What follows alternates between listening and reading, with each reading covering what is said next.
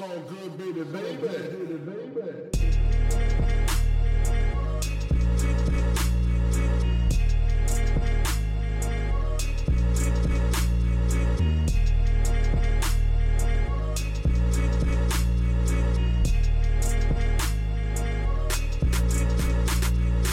Hallo zusammen, mein Name ist Jan Wehn und ihr hört eine neue Folge vom All Good Podcast. Für diese Ausgabe habe ich mich mit Montez unterhalten. Der ist aktuell wieder mit einigen Singles in den einschlägigen Playlisten zu finden und auch als Songwriter aktiv für verschiedene Acts. Darüber haben wir genauso gesprochen wie über seine bisherige Karriere, denn obwohl er noch nicht mal 30 ist, hat er schon ziemlich viel erlebt. Ich spreche mit ihm über seinen Aufwachsen in Bielefeld, seine Anfänge mit Rap, sein Hin- und Herpendeln zwischen Rap und Gesang, darüber, wie er dann ziemlich früh ziemlich bekannt geworden ist und was das alles mit ihm gemacht hat. Wenn ihr Lust habt, den All Good Podcast oder die redaktionelle Arbeit zu unterstützen, dann freuen wir uns darüber sehr. Ihr findet alle entsprechenden Links unten in der Beschreibung. Jetzt aber erstmal viel Spaß mit der neuen Folge. Live und direkt aus dem Schlafzimmer von Olsen, Montez. Ja, was geht? Alles gut? Das klingt irgendwie ein bisschen komisch, wenn du das so anmoderierst, aber ja. Ja, aber also, ne, ich, ich glaube, du befindest dich dort, weil er dort seine Songs und Demos auch aufnimmt. Genau, hier ist quasi in seinem äh, Schlafzimmer ist quasi sein, sein Home-Studio. Und Mhm. ähm, ich hatte jetzt gerade spontan keine andere Möglichkeit, deswegen haben wir gedacht, komm, Olli, kannst du mir das kurz aufbauen? Kann ich kurz in deinem Schlafzimmer diesen äh, Podcast aufnehmen? Und jetzt sitze ich hier. Sehr schön, sehr schön. Du bist äh, jetzt auch gerade erst wiedergekommen aus Griechenland, ne? Aus Marbella. Oder in Marbella war ich. Ach, aus Marbella, okay. Genau. Griechenland ist, äh, Also, A-Side gerade. Ah, okay. Also jetzt, wenn das Wetter wieder wärmer wird, wenn man das darf, dann seid ihr alle wieder da, wo es schön ist, um an neuer Musik zu arbeiten, ja? Äh, ich tatsächlich nicht. Ich habe wirklich versucht, mal Urlaub zu machen. Und mal Krass, gar, nicht, okay. gar nicht Musik zu machen oder irgendwas. Also ich habe das wirklich jetzt zwei Wochen mal versucht zu nutzen, um einfach mal nichts zu machen. Und mich so ein bisschen Okay, hat's zu. geklappt? Äh, nee. also es hat nicht so. es war nicht der, der gewünschte Entspannungsurlaub, den ich mir äh, erhofft habe, aber es war trotzdem natürlich super witzig und äh, nice. Und trotzdem einfach mal nicht zu arbeiten oder sehr wenig zu arbeiten, war auf jeden Fall schon mal Erholung. Und wenn du die ganze Zeit in der Sonne bist, dann ist natürlich auch nochmal geiler. Voll. Dann war ich noch vier Tage in, in Bielefeld und das war schon dann Aha. eher Erholung, also in der Heimat. Das war dann schon einmal wieder back to the roots mit den alten Jungs und so. Das war schon, also eigentlich immer, wenn ich da bin, ist es für mich wie Urlaub. Okay, sehr schön. Du hast jetzt perfekt die Rampe schon gebaut. Ich würde natürlich mit dir gerne auch da beginnen, wo alles eigentlich wirklich angefangen hat. So, ähm, du bist da groß geworden, du bist da aufgewachsen, ne? Und ähm, woran erinnerst du dich zurück, wenn du so an deine Kindheit in Bielefeld und Umgebung und so weiter denkst? Was ist so das Erste, woran du dich erinnerst? Das ist eine krasse Frage, weil ähm, ich weiß nicht, wieso das so ist, aber ich habe da kaum Erinnerungen dran. Ich weiß, nicht, Mhm. wo, ich weiß nicht, woran es liegt, aber ich habe das, ich erzähle das auch voll oft äh, Leuten. Oder ich war jetzt mit ein, zwei äh, Kumpels von mir, schöne Grüße an Yasin und Ilias. Äh, die freuen sich bestimmt, wenn die das hier hören. Wir waren vor ein paar Tagen in Bielefeld, sind wir so eine, ähm, den alten Weg zu meiner Schule, oder wir hatten so den gemeinsamen Schulweg, den sind wir jetzt halt so 15 Jahre später, oder wahrscheinlich sogar 20, ja, 20 Jahre später, ähm, mal gelaufen. Let, also irgendwie vor drei Tagen oder so, nachts war das. Und Mhm. das war voll krass für mich, weil ich dachte, okay, krass, jetzt laufe ich hier seit, äh, nach 20 Jahren mal wieder diesen Schulweg zu meiner Grundschule. Und es war total crazy, das alles so zu sehen, die, die Straßen, die kleinen Wege, die man, die Abkürzung, die man nimmt und so. Und äh, dann sind wir quasi auch an unserem alten Haus vorbeigelaufen, also das, was mein Vater damals Mhm. gebaut hat, wo wir dann ähm, äh, raus mussten oder rausgezogen äh, sind. Und das war für mich auch total ein komisches Gefühl, weil für mich fühlt sich das so an, als wäre das nie passiert. Das ist ganz komisch, ich kann es nicht so richtig erklären. Also das, wenn ich so vor Mhm. diesem Haus stehe, gucke ich mir das an, denke ich, ah ja, oben rechts, da, das war mein Zimmer und denke ich mir so, irgendwie ist das nicht real so. Und deswegen äh, ist es für mich ganz schwer, mich da zurück rein zu versetzen und es ist irgendwie, ja, ich weiß auch nicht. Ich habe das Gefühl, ich habe so ganz Mhm. viele verschiedene äh, Blöcke in meinem Leben äh, durchlebt und äh, je mehr dazukommen, desto mehr verschwinden die alten leider so ein bisschen. Ja, es geht mir tatsächlich auch genauso. Also ich merke, dass ich immer weniger Erinnerungen habe an meine Kindheit und Jugend. Die werden einfach verdrängt durch andere Dinge so. Und Ja, ich kenne so, das so zum Beispiel auch. Erinnerungen. Ich kenne das zum Beispiel auch, auch von Leuten, die so ihr ganzes Leben in einer Wohnung oder in einem Haus wohnen, so. Die sind immer mit ihren Eltern, Geschwistern in diesem einen Haus gewesen oder in dieser einen Wohnung. Die haben das Zimmer, bis die 23 sind oder so. Und ich bin in meinem Leben schon, keine Ahnung, 15 Mal umgezogen, mindestens. Also können auch, können auch 20 Mal oder so sein, theoretisch. Ich weiß es gar nicht mehr genau. Mhm. Aber so mindestens 15 Mal bin ich schon umgezogen in meinem Leben. So gefühlt jedes Jahr immer zack, zack, dann dahin, dann zack und wieder umgezogen und wieder umgezogen. Deswegen, ich habe irgendwie, je mehr dazu kommt, das ist wie so ein neues Buch, das du aufschlägst und das alte ist dann irgendwie, Mhm. ja, ver vergammelt irgendwo in der Ecke so langsam und du musst es eigentlich immer regelmäßig rausnehmen, um das, um auch dich zu erinnern, was da drin steht. Aber das macht man irgendwie nicht Voll. so. Und vor allem, wenn du so Ja. viele Bücher irgendwann hast, ist es halt super schwer, jedes einzelne irgendwie so, ähm, ja, dir zu merken, ne? Ja, absolut. Vor allen Dingen, glaube ich, wenn man gerade in jungen Jahren oft umzieht auch, also mit jung meine ich jetzt auf wahrscheinlich sogar so bis 30, würde ich mal behaupten, Ja, ich bin ja nicht mal dann 30. sind ja immer neue, wollte ich gerade sagen, du bist ja noch nicht mal, aber dann gibt es immer wieder neue Situationen, man muss sich immer wieder neu einstellen, neue Wege gehen und so weiter Ja. und so fort. Ist ja klar, dass das sich ganz anders dann in der Erinnerung verhält, als wenn du immer am gleichen Ort warst und immer die gleichen, das gleiche, die gleiche Surrounding und sowas hattest. ja, voll. Ja. Ja. Voll. Aber du wirst dich natürlich trotzdem, nehme ich jetzt mal an, dran erinnern, so ähm, wann du das erste Mal mit Musik in Berührung gekommen bist, oder? Also, Mit Musik in Berührung gekommen, also dass ich irgendwie sowas für Rap auch empfinde, das kommt halt sehr früh durch meinen Cousin. Mein Cousin ist, glaube ich, ist sechs Jahre älter als ich. Und der war Mhm. früher immer schon auf so Wu-Tang, Tupac, Eminem, alles Mögliche, was da gerade so war, um, ich weiß gar nicht, wie alt war ich da, sechs, also um 2000 herum so. Ähm, mhm. Und der war der Einzige in der Familie, der es gehört hat und alle fanden das dann natürlich immer ganz schrecklich. Also meine Mhm. Eltern oder seine äh, Eltern oder whatever. Und ich fand das aber immer schon voll krass und äh, fand das irgendwie ganz cool. Das ist natürlich auch mein cooler, großer Cousin gewesen, so klar. Ich fand alles cool, Klar. was der auch cool findet. Und ähm, dann weiß ich noch, sind wir einmal durch irgendwie seine Hut stolziert und er hatte so eine pinke PSP, die hat er wahrscheinlich von irgendwem abgezogen, also keine Ahnung, warum die pi- pink war. Und äh, da hatte er so Beats drauf und dann sind wir mit dieser Mhm. pinken PSP durch seine Hut so stolziert und haben da drauf gefreestylt. Da war ich dann so wahrscheinlich, weiß nicht, 12 oder so, 13 vielleicht. Und er hat Mhm. mir dann auch so gezeigt, guck mal, das ist ein Taktgefühl, so guck mal. Okay, das sieht man jetzt nicht, aber ich klopfe gerade im Takt auf meinen Tisch. Man hört es, glaube ich. Und ähm, also guck mal, und da musst du versuchen, drauf zu bleiben, auf dem Takt zu rappen und so. Und ich Mhm. war immer so, ah ja, okay, krass und so. Und dann, ähm, das war so die ersten Berührungen, also auf jeden Fall mit äh, durch meinen Cousin so auf jeden Fall. Und dann war Okay. es so, okay, in Und- der Schule fangen die ersten auch irgendwie an, Rap zu hören, haben ein Sony Ericsson Handy, wo man ein Song drauf ist. Und äh, dann ein Kumpel, äh, hat mir ein Kumpel einen Song von ihm gezeigt, der nicht von ihm war, was ich natürlich jetzt heute weiß, hat er einfach nur nachgerappt von irgendwem, ich weiß gar nicht mehr, was das war. Ich glaube, das war irgendein Tai Chi Song oder so, keine Ahnung. Oder, oder ein- wie heißt der, Kid Cobra oder so heißt der, glaube ich, ne? Mhm, mhm. Äh, ich glaube, so ein Song von ihm war das. Und dann war ich so, oh mein Gott, geil, der kann das aufnehmen. Boah, wie krass, ey, ich will das unbedingt auch machen.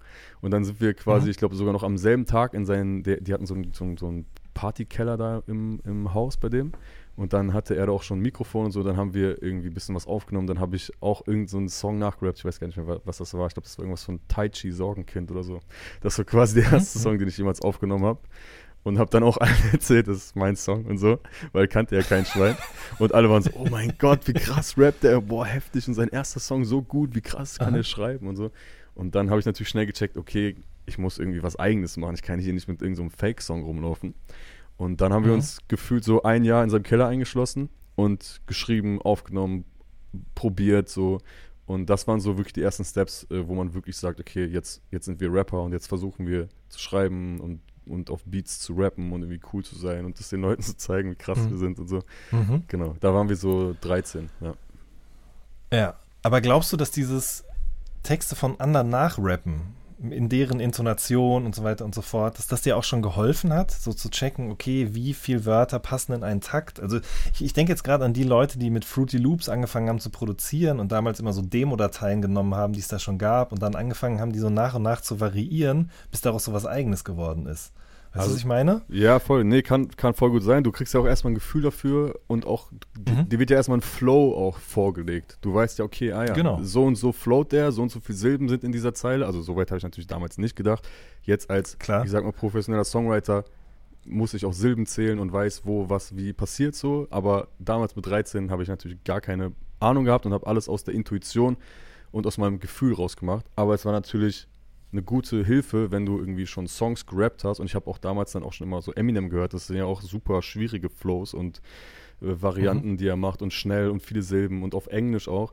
Und das konnte ich irgendwie auch immer schon ganz gut nachrappen und ähm, vor allem auch fühlen so. Und dann, Mhm. ja, habe ich das, glaube ich, irgendwie ganz gut hinbekommen, das auf, auf Deutsch dann auch selber zu machen. Mhm. Verstehe.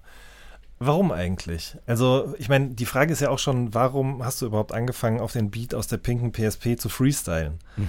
Also, was, wolltest du dich cool fühlen oder wolltest du deinen Cousin beeindrucken oder, also, wie, warum bleibt man bei sowas bei? Was, was glaubst du selbst? Was war Also- der Grund für dich zu sagen, Rap ist es? Also bei mir ist ja so, ich war ja schon, oder warum ich auch so schnell dann, ich sag mal in Anführungszeichen, bekannt geworden bin oder so schnell so eine gewisse Aufmerksamkeit und Reichweite bekomme. Also ich meine, drei Jahre später oder vier Jahre später stand ich schon auf der Splash-Hauptbühne und habe so einen so einen Contest gewonnen, da kommen wir wahrscheinlich gleich noch zu. Aber ich war Mhm. damals so wirklich einer der wenigen, sage ich mal, die sich getraut haben, auch so richtig deep zu sein oder die so krass über ihre Gefühle rappen. So, und da, damals war es eher so, da war ja auch so Agro Berlin und so alles, da war es eher so, okay, wer ist der krasseste Motherfucker hier in Deutschland? Und alle Rapper mussten irgendwie cool sein und alle mussten die krassesten sein. Und Mhm. also aus meiner Wahrnehmung heraus gab es auf jeden Fall nicht so viele Leute, die jetzt so ihre Schwächen gezeigt haben oder auch auf, auf Mhm. oder darüber gerappt haben, wie, ähm, wie traurig man ist, wie schwer das Leben gerade ist und so. Also klar, es gab auch Azad, Leben und sowas, ne? Aber, ähm, obwohl ich gar nicht genau weiß, welches Jahr das jetzt war. Aber Ich glaube, das ähm, war 2000, ja, aber doch so ungefähr die gut, da Zeit. war ich also 13, alles Dinge, 14, mit denen du schon- groß geworden bist. Genau, das ja. ist schon so dann die Zeit gewesen. Und das war für mich irgendwie so ein Ventil auch. Also das habe ich zu der Zeit gar nicht so gecheckt, aber jetzt im Nachhinein, wenn ich das, also wenn ich das so Revue passieren lasse, dann weiß ich, okay, das war auch die Zeit so, als sich meine Eltern getrennt haben, als äh, es einfach in meinem Leben so, ich sag mal, mit 13 so bergab ging, so bis 13 war eigentlich Mhm. alles rela relativ entspannt, sage ich mal. Ab 13 war es Mhm. dann nicht mehr so. Und das war auch genau die Zeit, wo ich angefangen habe zu rappen. So. Und vielleicht auch, Gott sei Dank, genau dann so, weil ähm, es hat mir, glaube ich, einfach dann gut geholfen. So. Und ich konnte das dann, alles, was ich denke, was ich fühle, was ich vielleicht aber nicht, nicht sagen oder zeigen kann, weil ich natürlich cool sein will, äh, konnte ich dann Mhm. irgendwie schreiben. Und ich habe ja auch erstmal gar nicht dran gedacht, das jetzt irgendwie groß jemanden zu zeigen oder so. Ne? Ich habe ich glaube, der erste Song, den ich dann so wirklich, wo ich dachte, okay, ja, das ist jetzt mein erster Montez-Song, der hieß äh, Engel. und den habe ich halt für dann ein Mädchen geschrieben, in die ich da gerade verliebt war. Zwei Wochen später war ich dann nicht mehr in die verliebt, habe dann Verlorener Engel geschrieben. Übrigens lustig, dass mein, Letz-, äh, mein Song aus Dezember, mein erstes Universal Release, auch Engel heißt. Wollte ich gerade sagen. Ja. Aber ja, genau, mein allererster Song 2008 mit, äh, also der erste Montez-Song auf MySpace hieß Engel und der zweite hieß Verlorener Engel.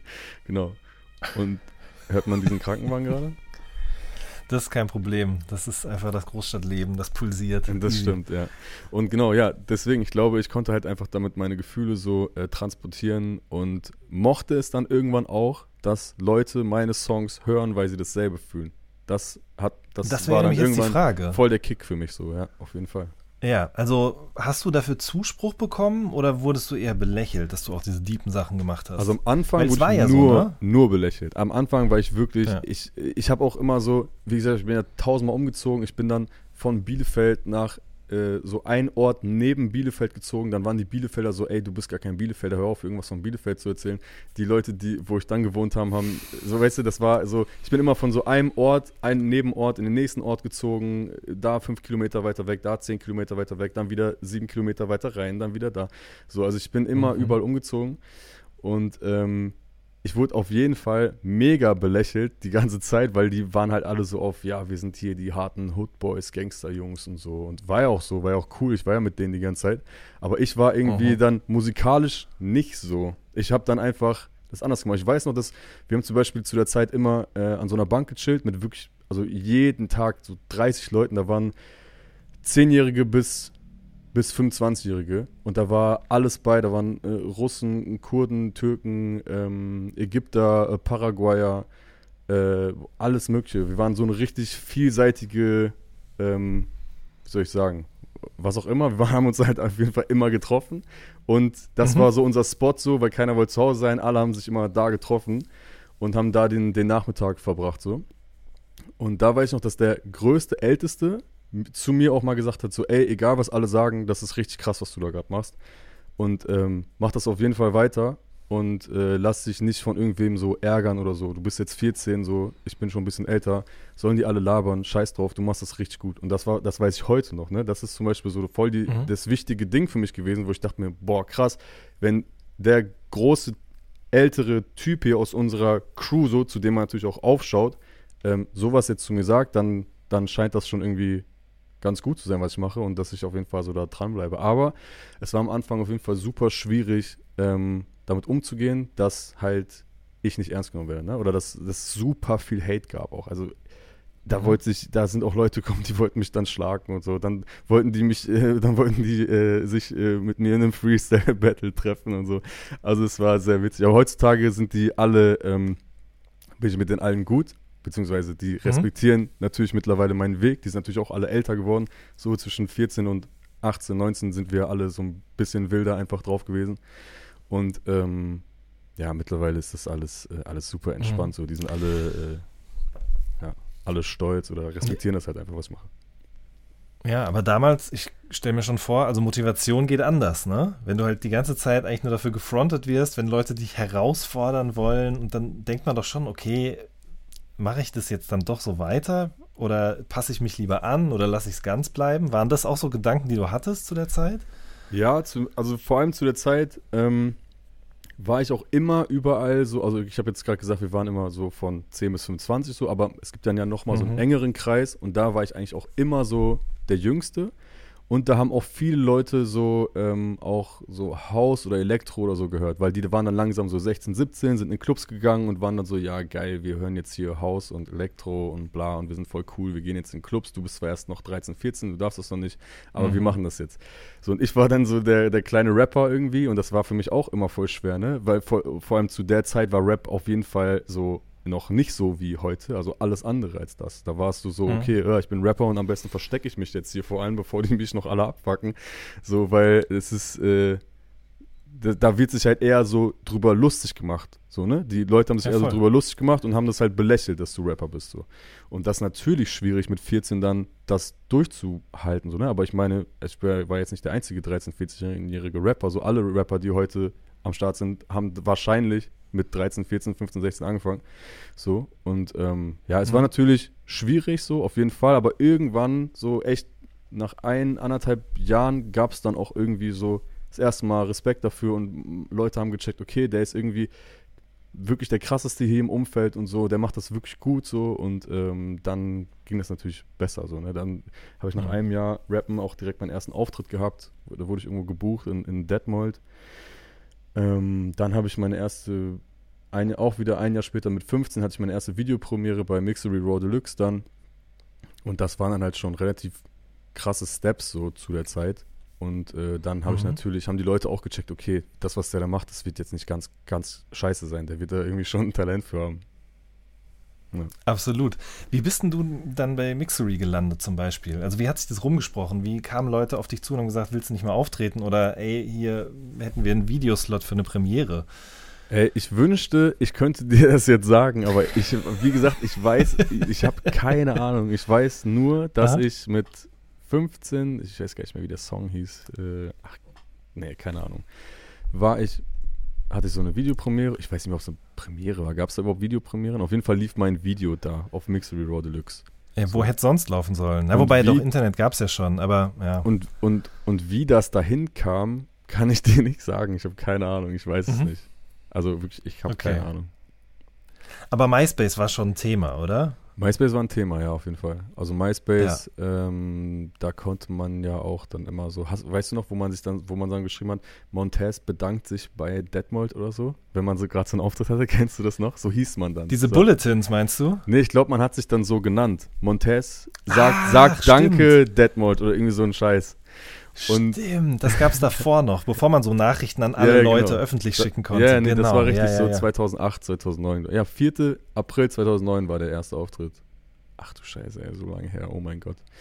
Aber ähm, ja, MySpace war auf jeden Fall super wichtig. Da, das war natürlich so die erste Plattform, wo man so ein bisschen seine Musik hochladen konnte. Ne? Mhm. Ähm, Und auch Wie connecten war das konnte denn halt. mit- Das war Ich wollte natürlich auch sagen, nicht nämlich, unwichtig. ne? So, ja. richtig, das war ja lange vor den ganzen sozialen Medien, die es heute gibt, so. Ja. Und Gleichgesinnte musste man halt, wenn sie sich nicht gerade mit einem an der Bank befanden, halt irgendwie halt suchen, so, ne? Mhm. Ähm, wie war, gab es Kontakt zu, so, zu Leuten, die auch gerappt haben da aus dem Umfeld? Ich denke jetzt natürlich direkt auch an Menschen, die auch zu der Zeit groß geworden sind, so wie Casper. Ähm, oder was für eine Rolle hat der überhaupt gespielt? Hat man, hat man mitbekommen, was bei dem gerade so geht? Casper war ja, ähm, ich glaube, erst so 2011, oder? War XOXO. Aber Nee, da kam natürlich XOXO, wusste- aber hin zur ja, Sonne Ach so, ja, ja klar. Natürlich wusste Ja. man als Bielefelder, wer Casper ist, auf jeden Fall. Casper war auch mein erstes Konzert so. Also ich, das habe ich letztens, als ich im, in Bielefeld im Stereo ähm, äh, aufgetreten bin, ähm, war das so krass, weil ich stand auf der Bühne, der ganze Laden war voll, ich weiß, da waren glaube ich 500 Leute oder so. Und, äh, oder 600, ich weiß nicht mehr. Und ich stand halt auf der Bühne und vor mir in der ersten Reihe, weiß ich, genau da stand ich vor, weiß nicht, 10, 12 Jahren oder so, bei Casper. Mhm. Und das war quasi mein erstes Konzert hier. In der ersten Reihe habe ich das Casper-Konzert gesehen. Und jetzt stehe ich selber hier vor diesen ganzen Leuten. Das war schon auch irgendwie krass. Aber ja, natürlich, Casper kannte man als Bielefelder. Vor allem, du hast ja auf, dann, auf der Schule dann so, weiß ich, zehn Leute gehabt, die Hip-Hop hören. Also wirklich mehr ja auch wirklich nicht Mhm. so. Und Mhm. ähm, dann wird dir auch was gezeigt oder ein paar Ältere sagen so, ey, hier, guck mal, Casper, kennst du Casper und so. Und dann, ja, also das hat man auf jeden Fall mitbekommen, hier mit Hin zur Sonne und ähm, die Welt hört mich und sowas alles. Das hat man natürlich direkt mitbekommen und natürlich auch krass gefeiert und übelst respektiert so auf jeden Fall. Ich hatte aber tatsächlich keinen Kontakt zu ihm. Also ich habe jetzt erst seit, ich weiß gar nicht, seit einem Jahr oder so Kontakt zu ihm, seit wir diesen Song mit Vega gemacht haben. Und Mhm. vorher wussten wir, also er weiß, wus, weiß natürlich auch schon lange, wer ich bin. Ich weiß natürlich auch schon lange, wer er ist. Aber wir hatten Klar. noch nie so, wir haben noch nie connected einfach. So, ich weiß nicht warum, aber hat, war einfach noch nie so. Jetzt äh, verstehen wir uns blendend. Mhm. Da sprechen wir später nochmal drüber. Ich meine, das es liegt, glaube ich, wahrscheinlich auch daran, dass als es bei dir so richtig losging, losging, er ja dann auch weggezogen ist nach Berlin, um da halt Ja, eben ja, an. XOXO zu arbeiten und er dann ja eigentlich auch erst so auf dem kompletten Musikradar oder dem Radar der deutschen Musiklandschaft irgendwie erschienen ist. Ja. Ähm, du hast dann 2010 dein erstes Release gehabt, so richtig, ne? Punchlines eines Melancholikers. Mm, ja. Ja, war das zweite Ähm, ja, ja, doch, das Mixtape Punchlines eines Melancholikers, ja. Wo Olsen immer so schön Genau. sagt, Punchlines eines Mechatronikers. Aber ja, Ähm, genau, das ja, ist mein erstes das- Mixtape so gewesen, ja. Ich glaube, Mhm, ich hatte davor okay. schon so Quatsch-Mixtapes gehabt. So, ich weiß nicht mal mehr, wie die heißen, keine Ahnung. Jede Träne-EP oder so klingelt gerade irgendwas in meinem Kopf, aber ich kann nicht ja, sagen, ob das, ob das 100% Ja. so ist, aber auf jeden Fall Punchlines eines Melancholikers war das erste so Montez-Release mit auch ähm, äh, Hip-Hop-Medien-Präsenz und Features. Ich glaube, Manuelsen und so waren da sogar auch schon drauf. Da wollte ich nämlich jetzt drauf zu sprechen kommen. Zum einen, wie das entstanden ist und zum anderen, wie du halt dann diese Features geklärt hast. Weil, also da waren halt auch Fist und kein Bock waren Ja. drauf, die auch so aus diesem Bielefeld-Umfeld kamen. Punch Arroganz war auch mit drauf. Ach ja, Und auch Manuelsen. Ja, Ja, krass. also wie kamen diese, weil ich würde sagen, Manuelsen hatte zu dem Zeitpunkt, war der ja auf jeden Fall schon irgendwie bekannt und durchaus groß. Ja, voll, auf jeden wie Fall, kam ja. das zustande, dass, dass der mit auf diesem, auf diesem Tape war? Boah, Manuelsen, ähm, glaube ich, ganz unromantisch einfach irgendwo bei MySpace oder MySpace, nee, warte mal, das muss, was gab's denn? Facebook wahrscheinlich, oder? Keine Ahnung, irgendwo habe ich, Facebook, irgendwo ich, gab's ja, so ja. ein Posting, ey, jetzt kann man Manuelsen Parts kaufen oder so. Und ich dachte mir dann, krass. hä, krass, wie, man kann sich Features kaufen. Das war für mich, ich, das, das konnte ich gar nicht fassen. Ich war richtig so, wie, ich kann mir jetzt ein Manuelsen-Feature kaufen oder was? Wie krank ist das denn, Alter? Und dann hat er gerade diesen Part, dieses äh, äh, Grausame, so heißt das, ähm, mit, mit, ich glaube, Casey und Mo Phoenix oder so. Auf jeden Fall so ein, hat mich das ganz äh, krass, habe ich das ganz krass abgefeiert, diesen Manuelsen-Part auf diesem Song. Und dann war ich so, boah, geil, ich will jetzt auch so einen Manuelsen-Feature-Part haben. Und ich weiß gar nicht mehr, Mhm. was das gekostet hat. Will, ich will ihm jetzt ja auch hier nicht zu nahe treten. Das will, will er wahrscheinlich auch gar nicht, dass ich das jetzt erwähnen würde. Aber ähm, ich habe mir dann halt einfach diesen Part gekauft. Ich habe dann einfach mein ganzes Geld gespart und ähm, versucht irgendwie Geld aufzutreiben und habe dann mir diesen Part gekauft. Ja. Also ganz unromantisch. Ich habe ihn noch irgendwann mal auf dem Auto Fame oder so getroffen und meinte dann so, yo, hey, was geht? Und so, ey, wir haben mal einen Song gemacht vor zehn Jahren. Und so, er sagt, ach Bruder, ich weiß nicht mal, was gestern war, keine Ahnung. also ich glaube, ich glaube, er weiß es bis, bis heute nicht, keine Ahnung. Aber ähm, ja, also ganz unromantisch Krass. einfach gekauft. Fist und kein Bock war natürlich halt waren natürlich aus dem direkten Bielefelder Umfeld. Mit Kein Bock habe ich ja jahrelang auch sehr eng zusammengearbeitet und gerappt. Mhm. Und ähm, Fist war halt, ich glaube, zu der Zeit sein bester Freund auch. Oder die waren ja auch irgendwie so eine Crew. Ich weiß gar nicht mehr so genau. Ich glaube, die waren mit noch Sherlock One zusammen irgendeine Crew. Ich weiß aber nicht mehr genau. Ja, und mit Maxat waren die auch immer Maxat zusammen auch. unterwegs Maxat und so, Fist ne? haben dann ja irgendwann so ein Collabo-Album gemacht auch. Ähm, Genau, Ich richtig. weiß auch nicht mehr, wie das heißt. Aber ja, das war natürlich halt so die direkte ähm, Bielefeld-Connection. So, da hat man natürlich Ja. schneller connected und dann auch mal Songs gemacht und äh, genau, ja. Wen hast du eben eine Punch Mhm. Arroganz, ne? Punch Ja, Arroganz, ja. stimmt. Das weiß ich auch nicht mehr. Ich glaube, ich weiß nicht mehr, wie ich den kennengelernt habe. Auf jeden Fall habe ich ganz viel mit dem über MSN geschrieben, das weiß ich noch. Mhm. Und ähm, ich glaube, wir haben uns einfach beide gefeiert. Ich fand ihn damals halt super krass. So. Ich glaube, da war ich ja auch wieder drei, vier Jahre jünger als der. Und fand immer krass, wie er rappt und wie er produziert. Und damals war es ja auch noch übertrieben schwierig, überhaupt irgendwelche so produzierten Beats oder so zu kriegen. Also du hast natürlich so Rappers in gehabt und irgendwelche Free Beats, Mhm. aber dass du von irgendwem so ein Exclusive Beat kriegst, das war für mich so, das, das, das sowas gibt's nicht. Also wenn du keine Kontakte hast. Und ich, und ich wusste, Ja. ich fand irgendwie seine Beats damals dann geil und dann habe ich irgendwie, glaube ich, mit dem connected, irgendwie keine Ahnung. Und dann haben wir uns scheinbar cool, cool gefunden und haben dann, glaube ich, diesen Song einfach gemacht. Ja. Okay. Ähm, hat sich durch das Mixtape irgendwie schon was verändert dann? Also hat man das gemerkt, dass darüber vielleicht auch nochmal eine neue Aufmerksamkeit kam? Wenn da jetzt jemand auf einmal mit einem Manuelsen-Feature kommt? Ähm, also in meinem Umfeld auf jeden Fall. Also da haben natürlich dann die ersten Leute so Mhm. gecheckt, okay, krass, der, der hat da jetzt irgendwie, der macht da irgendwie so ein paar Steps nach vorne. Und ähm, aber sonst kann ich es dir nicht genau sagen. Ich glaube, das war, da, ja, da, da muss ich so 15 gewesen sein. Und ich glaube, ein Jahr später war das dann mit dem Contest schon auch. Also, das, wie gesagt, es ging alles immer so richtig Step by Step, richtig schnell so, ne? Also, das so irgendwie alle sechs Monate war ein neuer krasser Meilenstein erreicht und äh, ein neues krasses Ereignis so. Also Mhm. zu der Zeit Also- für mich krasses Ereignis. War jetzt natürlich Ja, nicht natürlich. so super heftig, aber für mich war es, äh, für mich waren es krasse, äh, krasse Ereignisse. Klar, es ist genau wie das, was ich vorhin gesagt habe mit dem Umziehen. Ich glaube, wenn man noch so jung ist, dann ist das natürlich auch alles nochmal ganz anders, als wenn du jetzt schon, weiß ich nicht, Ende 20 oder so wärst, so wie heute. Ja, voll klar. Aber, ähm, also würdest du schon sagen, du hast ja dann diesen Hip-Hop.de Contest da gewonnen, dass das nochmal ein anderes Spotlight irgendwie auf dich ge gebracht hat als dieses Mixtape? Das war auf jeden Fall ein anderes Spotlight. Also das hat, damit hat, glaube Ja. ich, wirklich fast alles einfach dann so richtig begonnen. Ne? Also das war, das Mhm. war so ein Hip-Hop.de Contest von Hip-Hop.de, der Juice und irgendwie Audio Magnet oder so, die die dann so einen Plattenvertrag ges ges gestellt haben, keine Ahnung. Und Mhm. ich weiß noch, dass mir ein Kumpel das geschrieben hat, als ich sofort aus der Schule kam und er sagt so, ey, du musst dich bei diesem Contest anmelden und so. Und ich war immer so, ich bin bis heute leider nicht technikaffin und so. Und ich habe und Internet und so, Mhm. ich bin da voll raus. Und ähm, hasse auch immer so Social Media so zu machen. Ich weiß nicht, ob man das merkt, aber äh, ich bin da auf jeden Fall, gar, ich will am liebsten damit gar nichts zu tun haben mit dieser ganzen Scheiße. Und ähm, dann er so, ja, du musst dich da anmelden. Ich so, Mann, ich habe keine Ahnung, wie das geht. Nein, scheiß drauf. Und dann ähm, hat er mich nochmal genervt und ich meinte so, nein, ich weiß nicht, wie das geht. Ich will das auch gar nicht. Ich habe keine Ahnung, wie man da irgendwas hochlädt und so, keinen Bock. Und dann hat er mich da angemeldet und einfach meine Songs hingeschickt. Und ähm, dann kriege ich irgendwann so einen Anruf und dann, ich glaube, der erste war Savage, oder? Nee, Azad? Ich weiß nicht, irgendeiner von den beiden, auf jeden Fall, ich glaube, Savage war es. Und dann war so, ey, Savage hat dich gerade bewertet, das YouTube-Video ist online. Ich sag, was, wo denn bewertet? Was meinst du? Und wa was bewertet der da? und wo ist das? Da habe ich mir das angeguckt und Savage hat es halt krank abgefeiert. Und ähm, dann, da, ab da war für mich so, okay, Alter, was passiert denn jetzt? Jetzt, ach du Scheiße. Das weiß ich, da bin ich gerade so auf dem Rückweg von der Schule auch gewesen. Und ähm, ja, dann habe ich natürlich voll viel so Anrufe, SMS gekriegt und dann war so, okay, wow, Alter, jetzt, jetzt wird's richtig krank. Dann irgendwie ein paar Tage später Azad, dann Sido, KIZ, Melbeats, alle haben mich da halt irgendwie auf Platz 1 gewählt.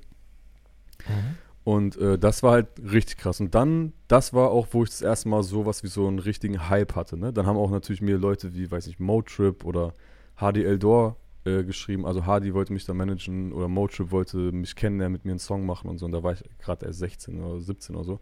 Und da habe ich sowas wie Mhm. so einen Hype auf jeden Fall übelst gespürt. Dann kam ja auch hier diese, ähm, ähm, oder war das da? Ich weiß gar nicht. Dann kam ja auch so RTL 2 News und so haben so einen Beitrag über mich und Kai und so gemacht. Oder Splash, Hauptbühne haben wir dann auch gespielt. Savage hat mich dann kon äh, kontaktiert. ähm, weiß ich noch, hat er bei Twitter geschrieben, hey Dude, schick mal Nummer zwecks Kommunikation.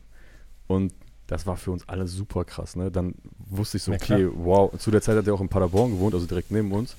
Und äh, dann Mhm. habe ich ihm meine Nummer geschickt und er meinte so, ja, okay, ich rufe dich heute irgendwann an. Und ich war so, okay, krank. Mich ruft heute Savasch irgendwann an. Okay, heftig. Und ähm, dann habe ich auch alle meine Jungs versammelt. Haben wir uns bei so beim Kumpel von mir, wo wir eh immer den ganzen Tag gechillt haben, in seinem Zimmer so verschanzt mit so zehn Leuten und wussten, okay, heute irgendwann ruft uns Cool Savage an. Und haben dann nur auf diesen Tag gewartet, äh, auf, auf diesen Moment gewartet. Und irgendwann Ja, ja. klingelt halt so das Handy und ich mache so Lautsprecher und er sagt, yo, was geht, hier ist Savage, was geht ab? Und wir alle so, boah, Alter, was ist das denn? Heftig, ja, das war, das war halt krass. Da hast du halt gemerkt, okay, das sind jetzt wirklich die ersten Moves so ins Game rein. Mhm. Und dann halt, dann so, wenn du dann so einen Hype hast, dann geht halt alles super schnell, ne? Dann lernst du so viele Leute kennen, dann, dann geht's auf jeden Fall mal kurz rund so. Dann hat Savas mich ja auch mit auf Tour genommen, ähm, ein paar Mal. Und dann ging alles erstmal wieder richtig bergab. Aber ja, dieser Hype war, dieser, dieser Hype war erstmal real. Obwohl, nee, es ging, es ging Okay. noch ein, zwei Jahre später bergab. Ich habe dann ja erstmal mein, das Album rausgebracht, Karneval. Das war ja der Gewinn Genau. des Contests so. Das durfte ich dann halt quasi rausbringen. Und ähm, dann war ich mit Savage auf Tour und dann habe ich Splash gespielt und sowas. Und dann danach ging es dann quasi erstmal in eine miese Depression Ja. und eine miese Schreibblockade rein. Mhm. Da sprechen wir gleich drüber. Kurz nochmal eben zu Karneval, weil du hast vorhin gesagt, es war halt voll schwierig, an Beats zu kommen. So, Ja. ne? Also auf dem ersten Tape. Und auf dem Album war das jetzt aber dann schon so ein bisschen anders. Also du hattest auch auf dem Tape vorher schon Beats, aber hier sind jetzt auch Leute drauf gewesen, mit denen du heute noch zusammenarbeitest. Ich glaube, das war tatsächlich die erste Zusammenarbeit mit Jumper damals auch auf Karneval, oder? Ja, krass, stimmt, ja. ja der hat das Outro gemacht, Ja. ne? Montez 2. Ja. Ja, ja. Wie kann, also und und äh, Levon Supreme ist auch drauf, der heute immer noch viel mit A zum J zum Ja, Beispiel ja, macht auch. Lev, Ne? Ähm, wie, wie, kam, wie kamen diese Kontakte zu diesen Produzenten zustande? Speziell jetzt eben auch Jumper, mit dem du ja wie gesagt heute noch zusammenarbeitest. Boah, Jumper, ey, ich habe keine Ahnung. Wir reden da oft drüber eigentlich, dass wir uns schon so krass lange kennen. Ja. Also immer, wenn wir irgendwo sind und irgendjemand Neues kommt dahin, sagen wir so, ey, weißt du eigentlich, wie lange Jumper und ich uns schon kennen? Noch durch MySpace und so. Ich weiß auch nicht, irgendwie finden wir das cool, das den Leuten zu erzählen. Aber ähm, wie wir uns kennengelernt haben, weiß ich nicht. Ich glaube, ah, boah, kein Plan. Vielleicht, nee, keine Ahnung. Muss ich ihn mal fragen oder musst du ihn mal fragen? Ich weiß es nicht. Ähm, Mhm. aber auf jeden Fall so durch MySpace. So, aber wer dann auf wen aufmerksam wurde und so, habe ich keine Ahnung mehr. Auf jeden Fall hat er dann auch Beats gehabt. Und ich weiß auch noch, meinen ersten so Exclusive Beat, äh, das war von Xact. Xact, glaube ich, wird der ausgesprochen. Mhm. Xact, boah, ich weiß gar nicht mehr. Und ähm, da, weil ich hatte zu der Zeit viel mit DLG zu tun aus Dortmund, habe mit ihm dann so auch viel Mhm. gerappt. Und dann weiß ich noch, hat mir Xact irgendwann mal so einen krassen Beat gegeben. Das ist der Montez, Montez Beat geworden, mit dem ich auch dann diesen Contest gewonnen habe. Und da war für mich so krass, ich kann jetzt ja mit diesem Beat machen, was ich will. Das ist ja mein Beat. Und dann habe ich auch in der zweiten Ja. Strophe, die geht, glaube ich, sogar 32 Bars. Und nach der 16. Zeile sage ich auch, und nein, vergesst es, wann die Hook kommt, suche ich mir selbst aus. Äh, bla bla bla, weil, weil Xack mir dieses Brett baut. Und da war so, guck mal, ich Aha, kann jetzt, aha. weil das mein Beat ist und das Xack mir so baut, wie ich das will, kann ich jetzt den zweiten Part sogar 32 Zeilen lang machen und kann euch mal kurz hier ficken und bei der 16. Zeile sagen, nein, fickt euch, die Hook kommt jetzt nicht, jetzt kommt noch mal so mäßig. Das war für mich auch, auch voll besonders. Heftig. Und, und ich Ja, weiß auch noch, als ich meinen ersten äh, äh, Explosive äh, Beat bekommen habe, so exklusiv. Den hat er Mhm. mir so zugeschickt und ich Mhm. wusste auch wieder, heute irgendwann kommt der. Und da habe ich, äh, ich glaube, das war, da war ich so dann schon so 10., 11. Klasse und habe im Kindergarten so ein Praktikum gemacht. Und ich weiß noch, mein Kumpel, mein bester Kumpel zu der Zeit, der musste irgendwie, sollte dann auf meine Sachen so aufpassen, auf mein Postfach da und meinte, sollte mir Bescheid sagen, wenn dieser Beat kommt. Und dann hat er ihm irgendwann geschrieben, ja, der Explosive Beat ist jetzt da, der ist da und so. Und dann bin ich so schnell auf Klo gerannt und so, hab den gehört und ich war so, oh mein Gott, krass. Und das ist dann der 22.22 Uhr 22 Beat gewesen. Was ja dann zu der Wahnsinn. Zeit so mein größter, äh, in Anführungszeichen, Hit war. Also der war zu der Zeit wirklich ein, wirklich ein Hit. Also der hat ja mega viel Aufruf. ja, absolut. Auf und, jeden äh, Fall. Super und, viel Aufmerksamkeit gehabt, der Song. Ja, und Explosive hatte damals für dich schon dieses Standing, ne? Ich weiß gar nicht, für wen der zu der Zeit Zu produziert der hat. Zeit war auf der schon Gold, schon, ne? Platin, alles in Frankreich und so. Also der war schon ein riesen, riesen Monsterproduzent auf jeden Fall. Wir sprechen hier von vor zehn so. Jahren. Ja, ja. Ne? Okay, wollte ich gerade sagen. Und ich meine, guck mal, wo der jetzt ist. So, Ja. Das ist, äh, das Ja, ist schon klar. auch wirklich richtig krass. Absolut, ja, auf jeden voll. Fall. Ähm, du hattest auch Features auf Karneval, zum Beispiel von dem Menschen, in dessen Schlafzimmer du gerade sitzt.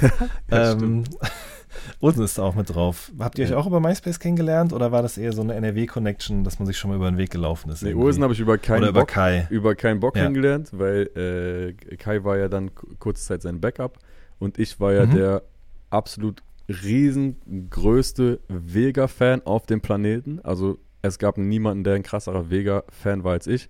Und zwangsläufig, weil Olsen natürlich ähnliche Musik zu der Zeit gemacht hat, auch ein riesen Olsen-Fan. Deswegen, ähm, da lachen wir auch heu- heute noch oft drüber. Also ich war eigentlich ein Ultra-Fan einfach, ein richtig heftiger Olsen- und auch Vega-Fan. Und ähm, fand das immer ganz krass, wenn dann, wenn ich dann von Kai gehört habe, ja, Olsen ist jetzt heute wieder bei mir und so. Und ich sage, wow, geil, cool so. Kann ich vielleicht vorbeikommen? und äh, ich glaube, das hat Olsen auch relativ ähm, schnell gemerkt, dass ich so ein nerviger Fanboy-Typ bin. Und, äh, Ey, das muss man aber auch man nochmal kurz sagen an der Stelle hier. Ja. Zeit, dass was kommt. Ich weiß gar nicht, ob ich das damals im Podcast mit Olli auch gesagt habe, aber Zeit, dass was kommt. Da gab es auch ein Video zu, Ja, so in, sie in, sagen, wo er sozusagen Zeit, dass gefilmt es wird. kommt. Shit, ich höre diese Klage. Heftig. Das Das ist für mich nehmen. Bis heute noch einer der krassesten Songs, Ja, das ganze Mixtape ever. ist komplett ja, krank. Voll. Wirklich, Ja. das ist unglaublich. Ja. Auch fremd Also geworden ich- und so. ich da bin dich ich auf da, jeden Fall. bei fremd geworden dachte ich, ich sterbe, als ich das gehört habe. Mhm. Das konnte ich nicht fassen Mhm. einfach. Und ähm, ja, ich war natürlich auch fairerweise, äh, weil ich mich jetzt wie, wie so ein Trottel immer darstelle, ich war natürlich auch einfach viel jünger als die immer alle, ne? Die waren natürlich schon immer Ja, hier klar. mit dem, mit dem, mit dem Saufen und mit den Mädels und so. Und ich war natürlich immer schon auch viel jünger als die alle. Und ähm, ja, aber es war für mich super krass so. Und irgendwann hat dann Olsen netterweise äh, mit mir diesen Song gemacht. Mit, mit Liquid noch zusammen, ne? Glaube ich. Im Mhm, Cat- genau, richtig. Liquid Walker auch. Geil. Ja. Krasse Kombi auf jeden Fall. Richtig. Guck mal, wie lange Auf ich Liquid Fall. auch schon kenne. Liquid kenne ich auch schon unglaublich lange. Da war ich auch, der hat mich schon mal, als ich 15 war, hat er mich mal äh, mit auf so ein Konzert genommen in Gladbach, auf so irgendwie so ein, so ein Ultras-Hooligan-Konzert, was auch immer. Und dann hat er mich bei meinem Vater abgeholt. Aber ja, das ist auf jeden Fall auch eine sehr, sehr witzige Story. Also er quasi, ist quasi vor meine Haustür gekommen, mein Vater so, so, hi, ja, ich bin Mike, ich nehme jetzt den Luca mit und so. ja, sehr witzig. Das war eine witzige Fahrt. Ja, aber ich denke mir so, auch gerade weil du gesagt hast, ich weiß gar nicht, warum wir das immer so erzählen, Jumper und ich, dass wir uns schon so lange kennen. Ich denke mal, wenn ihr irgendwo zusammen auftaucht, vielleicht auch sogar im beruflichen Kontext, das heißt ja auch was, wenn man so lange schon miteinander Musik macht, sich kennt, das ist irgendwie eine Vertrauensbasis und das ist ja nicht das Schlechteste, wenn man sich schon so lange kennt, zusammen Musik macht. Ich glaube, das ist gerade, wenn man mit anderen Leuten an Songs arbeitet, würde ich jetzt mal so vermuten, auf jeden Fall auch irgendwie ein das fühlt sich gut an, auch für Menschen, die euch vielleicht noch nicht kennen, dass man einfach weiß, okay, man ist hier mit Leuten zusammen, die sich irgendwie schon lange kennen und irgendwie wissen, was die Stärken und Schwächen des anderen sind. Keine Ja, Ahnung. kann, kann gut sein. Man muss natürlich fairerweise dazu sagen, dass ich mit Jumper jetzt noch nicht so super viel zusammengearbeitet habe. Wir kennen uns einfach nur schon super Mhm. lange. Ähm, wir Ja, hatten aber auch ja. dazwischen jahrelang gar keinen Kontakt. Oder was heißt kein Kontakt? Also Mhm. kaum Kontakt, weil er ja auch Mhm. sehr früh schon nach Berlin gezogen ist. Ich bin in diese komische Mhm. Schreibblockaden, Depressionsscheiße gefallen.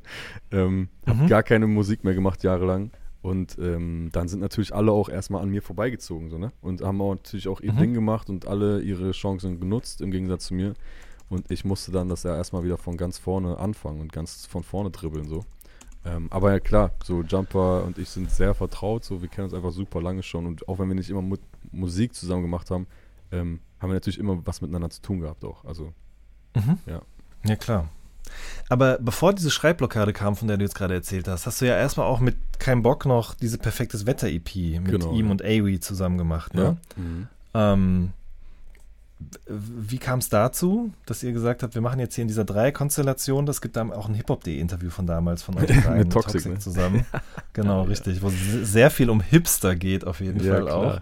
Ja. Ähm, woran man merkt, dass es schon sehr, sehr lange her ist, dieses Ja. Interview. Aber erzähl mal zu der Musik. Also wie kam es, dass ihr drei euch da zusammengetan habt? Ich muss ganz ehrlich sagen, ich finde nach wie, also bis heute auch, dass ihr drei da irgendwie sehr gut harmoniert habt auf diesem Projekt. Jeder für sich genommen, so. Ähm, das, ich glaube, wir haben die EP einfach nur so gemacht, weil wir beide mit unseren Soloalben gerade nicht weiterkamen und dachten so, Mhm. ey, wir müssen aber jetzt mal irgendwie wieder was hier rausbringen. Und ähm, vielleicht auch mal kurz Kopf aus mit Soloalbum, weil das war ja, damals war ja noch so krasses Konzeptalbum und alles durchdenken, roter Faden. Und dann muss die Story hinten Sinn machen. Bedr- Song 3 muss dann mit Mhm, Song mhm. 12 funktionieren, ohne dass Song 7 drunter leidet und so. Das war ja richtiger Kopfweg noch damals. Heute ist ja einfach nur Songs raushauen und es interessiert nicht mal mehr, was der letzte Song war. Ist scheißegal. Du kannst heute, Ja. ich kann heute einen Punkrock-Song raushauen und nächste Woche einen Schlagersong und es juckt niemanden. Solange der Song Voll. geil ist. So. Und deswegen, da war halt super viel Kopfgeficke mit, ähm, mit diesen Konzeptalben und dann waren wir einfach so, ey, wollen wir einfach mal kurz Pause machen und einfach mal kurz ein neues, leichteres Projekt machen zusammen. Da muss auch jeder immer nur einen Part schreiben, eine Hook und so. Das ist vielleicht einfacher. Und ähm, das haben wir einfach dann so gemacht und war auch super schnell fertig. Also haben wir relativ schnell gemacht. Und ja, ist dann auch super, hat auch super gut funktioniert. Also das kam natürlich auch super gut an, diese EP, ja. Mhm. So, aber nichtsdestotrotz stehst du da, spielst auf der Hauptbühne vor Kendrick Lamar beim Splash. Äh, also das, das ist eine schöne Sache, dann das Feedback auf diese EP, generell die Sachen, über die wir jetzt gerade schon gesprochen haben, aber trotzdem kam da diese Blockade. Wie kam das denn und wie hat sich das überhaupt angefühlt? Also wie bist du da in diesen Punkt gekommen, an dem es auf einmal überhaupt nicht mehr weiterging? Naja, ich glaube halt, dass ich einfach viel zu jung war, so, ne? Also Mhm. ich bin halt viel zu jung und viel zu schnell da so reingesteppt, sag ich mal. Und ähm, wenn man damals so einen so einen Hype hatte, dann warst du auch nicht so einer von 500 Leuten, die gerade einen Hype haben, sondern dann warst du so der, der gerade den Hype hat, so. Und ich war da halt Mhm. so 16 und wusste natürlich gar nicht, wohin mit meinem Leben und war so, hä, was, Alter, okay. Und dann gab es natürlich so, war es auch so, dass ich natürlich immer mit Älteren war, also mit Olsen, Kai, A zum J, ähm, diese, zu denen habe ich halt zu der Zeit immer so, die, die waren halt so die größeren, erfolgreichen in meinem Umfeld. Und ich war immer so, okay, ich bin so der, der Jüngere und habe vielleicht auch gerade gar nicht so das, das Selbstvertrauen, was ich brauche, aber ich will, dass alle mich cool finden. So, und ich habe bei jedem Song dann, den ich angefangen habe, gedacht, okay, findet den jetzt Olsen cool, findet den jetzt Kai cool, findet den jetzt A zum J cool, findet den Levin Supreme cool, findet den Crow cool, findet den Rockstar cool. Mhm. So richtig dumm, weil eigentlich haben die ja alle ganz andere Mhm. Musik gemacht als ich. Eigentlich kann mir das scheißegal sein, aber wie gesagt, ich war jetzt so ein 16-jähriger, ähm, viel zu verkopfter Typ auch, der halt einfach gerade gar nicht wusste, wohin mit sich und ähm, auch gar nicht wusste, was ich eigentlich machen will. Ne? Ich war ja auch eigentlich, ich wollte auch immer schon eigentlich mehr singen als rappen. Ich habe ja auch immer schon meine erste Hook gesungen, auch aber meine Hooks habe ich immer gesungen und bin auch Ich dadurch wollte gerade sagen, das hört man ja auf den alten Releases auch. Ne? Genau, also dadurch bin immer ich schon auch- so ein Hang zur Melodie. Ja. Voll. Und dadurch bin ich dann ja auch, also das war ja auch das, was mich so ausgezeichnet hat. Und ähm, hab's einfach nicht hingekriegt ähm, oder war nicht selbstbewusst genug, mein eigenes Ding durchzuziehen. So. Beisp beispielsweise bei Sierra Kid, der war auch zuletzt, der war jetzt dann ein Jahr später gehypt äh, gewesen als ich. Der war aber auch erst Mhm. 15, 16. Der hat sein Ding halt knallhart durchgezogen. Und gut, der ist, also ohne ihm jetzt zu nahe zu treten, er hat natürlich dann auch, auch mit seinen Dämonen zu kämpfen gehabt, sag ich mal. Und Probleme gehabt, die, durch die er sich kämpfen musste bis heute. Ähm, Mhm. und ich habe vielleicht für mich diese zwei, drei Jahre Depressions-Schreibblockade gebraucht, um danach dann gesund reinzustarten. So, weil jetzt kann mich auf jeden Fall nichts mehr schocken in dieser Musikindustrie. So, jetzt bin ich schon lang genug dabei. So, mir ist, also ich habe alles doppelt und dreifach gesehen. So, ich, mich, mich schockt gar nichts mehr. Und mich kann auch keiner mehr schocken. Mich kann auch, nie, mich kann auch nichts mehr aus der Bahn bringen. So. Ich bin komplett focused und ich weiß, wer ich bin, was ich will und fertig. So. Das war damals halt nicht so. Und ähm, Ja. damit kam ich halt nicht klar. Ich kam auch nicht klar damit, dass ich jetzt einen AV irgendwie habe, der, wo ich dem sagen kann, ey, lass uns das und das machen, weil ich kann jetzt ja alles machen. Vorher war ich so, okay, ich sitze in meinem Kinderzimmer, kriege irgendwelche Beats, Freebeats, whatever, mach dann einen Song drauf und die Leute finden es cool. Jetzt ist, ich bin mit einem Produzent im Studio, mit einem Gitarristen, mit Amadeus Sektas. Äh, ich fahre hier nach Neuss ins Studio, um da mein Album zu machen. Ähm, die Majors wollen, wollen, wollen, wollen mich sein. Äh, kein Plan, ich blick gar nicht mehr durch. so. Und ähm, Mhm. war mir halt einfach alles zu viel. Und ähm, ja, ich war einfach zu jung dafür, so, um, um auch zu wissen, so, was will ich überhaupt, ne? Ich weiß noch, dass auch das, das AV, der ist verrückt geworden mit mir. Eine, eine Woche wollte ich irgendwie auf einmal so Ed Sheeran-Shit machen. Dann bin ich wieder auf dem, auf dem, mit Savage auf Tour und will nur noch harten Rap rumgespitte machen. So, die, die, da, ich war halt so, weiß nicht, das ist natürlich auch so genau die Zeit, wo du so in so einer krassen Selbstfindungsphase bist. Und ich halt überhaupt gar nicht wusste, wo vorne und hinten ist so und was ich, wer ich sein will und das hat sich natürlich dann auch in der Musik gezeigt, so das wusste ich halt einfach nicht. Und ich glaube, es hat einfach ein bisschen Mhm. gedauert, bis ich da rauskam, bis ich so erwachsen wurde, bis auch die Panikattacken und alles wieder aufgehört hat. Und ähm, ja, jetzt weiß ich das genau und jetzt ist das halt gesund. Ja, im wahrsten Sinne des Beziehungsweise- Wortes, aber Beziehungsweise ich denke jetzt auch gar nicht mehr so viel drüber nach, einfach. Ich mache einfach. mhm. So, und das Mhm. ist äh, die Formel für alles. So. Man muss einfach machen, egal was draus wird. Man darf einfach nicht aufhören. Und ich habe auch zu dieser Zeit, zu dieser Schreibblockadenzeit mit jedem darüber geredet, mit, mit Motrip, mit, mit Oli Bagno, weiß ich noch, mit, mit allen möglichen Leuten, die zu der Zeit halt auch irgendwie super, super krass waren. Und äh, ich weiß noch, dass Oli Bagno auch einmal zu mir meinte, so, ey, nur wenn du nichts machst, verlierst du. Und solange du irgendwas Mhm. machst, kannst du gar nicht verlieren. So. Du musst einfach machen, machen, machen. Sch setz dich hin, schreib einen Song. Selbst wenn der scheiße wird, scheiß drauf. Setz dich morgen nochmal hin, schreib noch einen Song. Vielleicht hast du eine Zeile von dem Song von gestern, die geil ist. Irgendwie so. Jetzt heutzutage schreibe ich jeden Tag einen Song. Ich bin seit zwei Jahren jeden Tag in einer Session und schreibe Songs. Manchmal zwei Sessions, drei Sessions am Tag, jeden Tag. Und ich frage mich so, Alter, wie konnte ich eine Schreibblockade haben? Und gleichzeitig muss Mhm. sich der Montez, der 20, 21, 22-jährige Montez denken, Alter, wie kannst du heute so ein erfolgreicher Songwriter sein? Wie kannst du jeden Tag einen Song schreiben? So, und wo ist jetzt gerade dein Problem, dass du jetzt dich nicht mal traust, ein Wort aufs Blatt zu schreiben? So.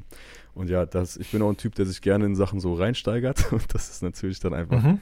ein Mhm. bisschen nach hinten losgegangen alles.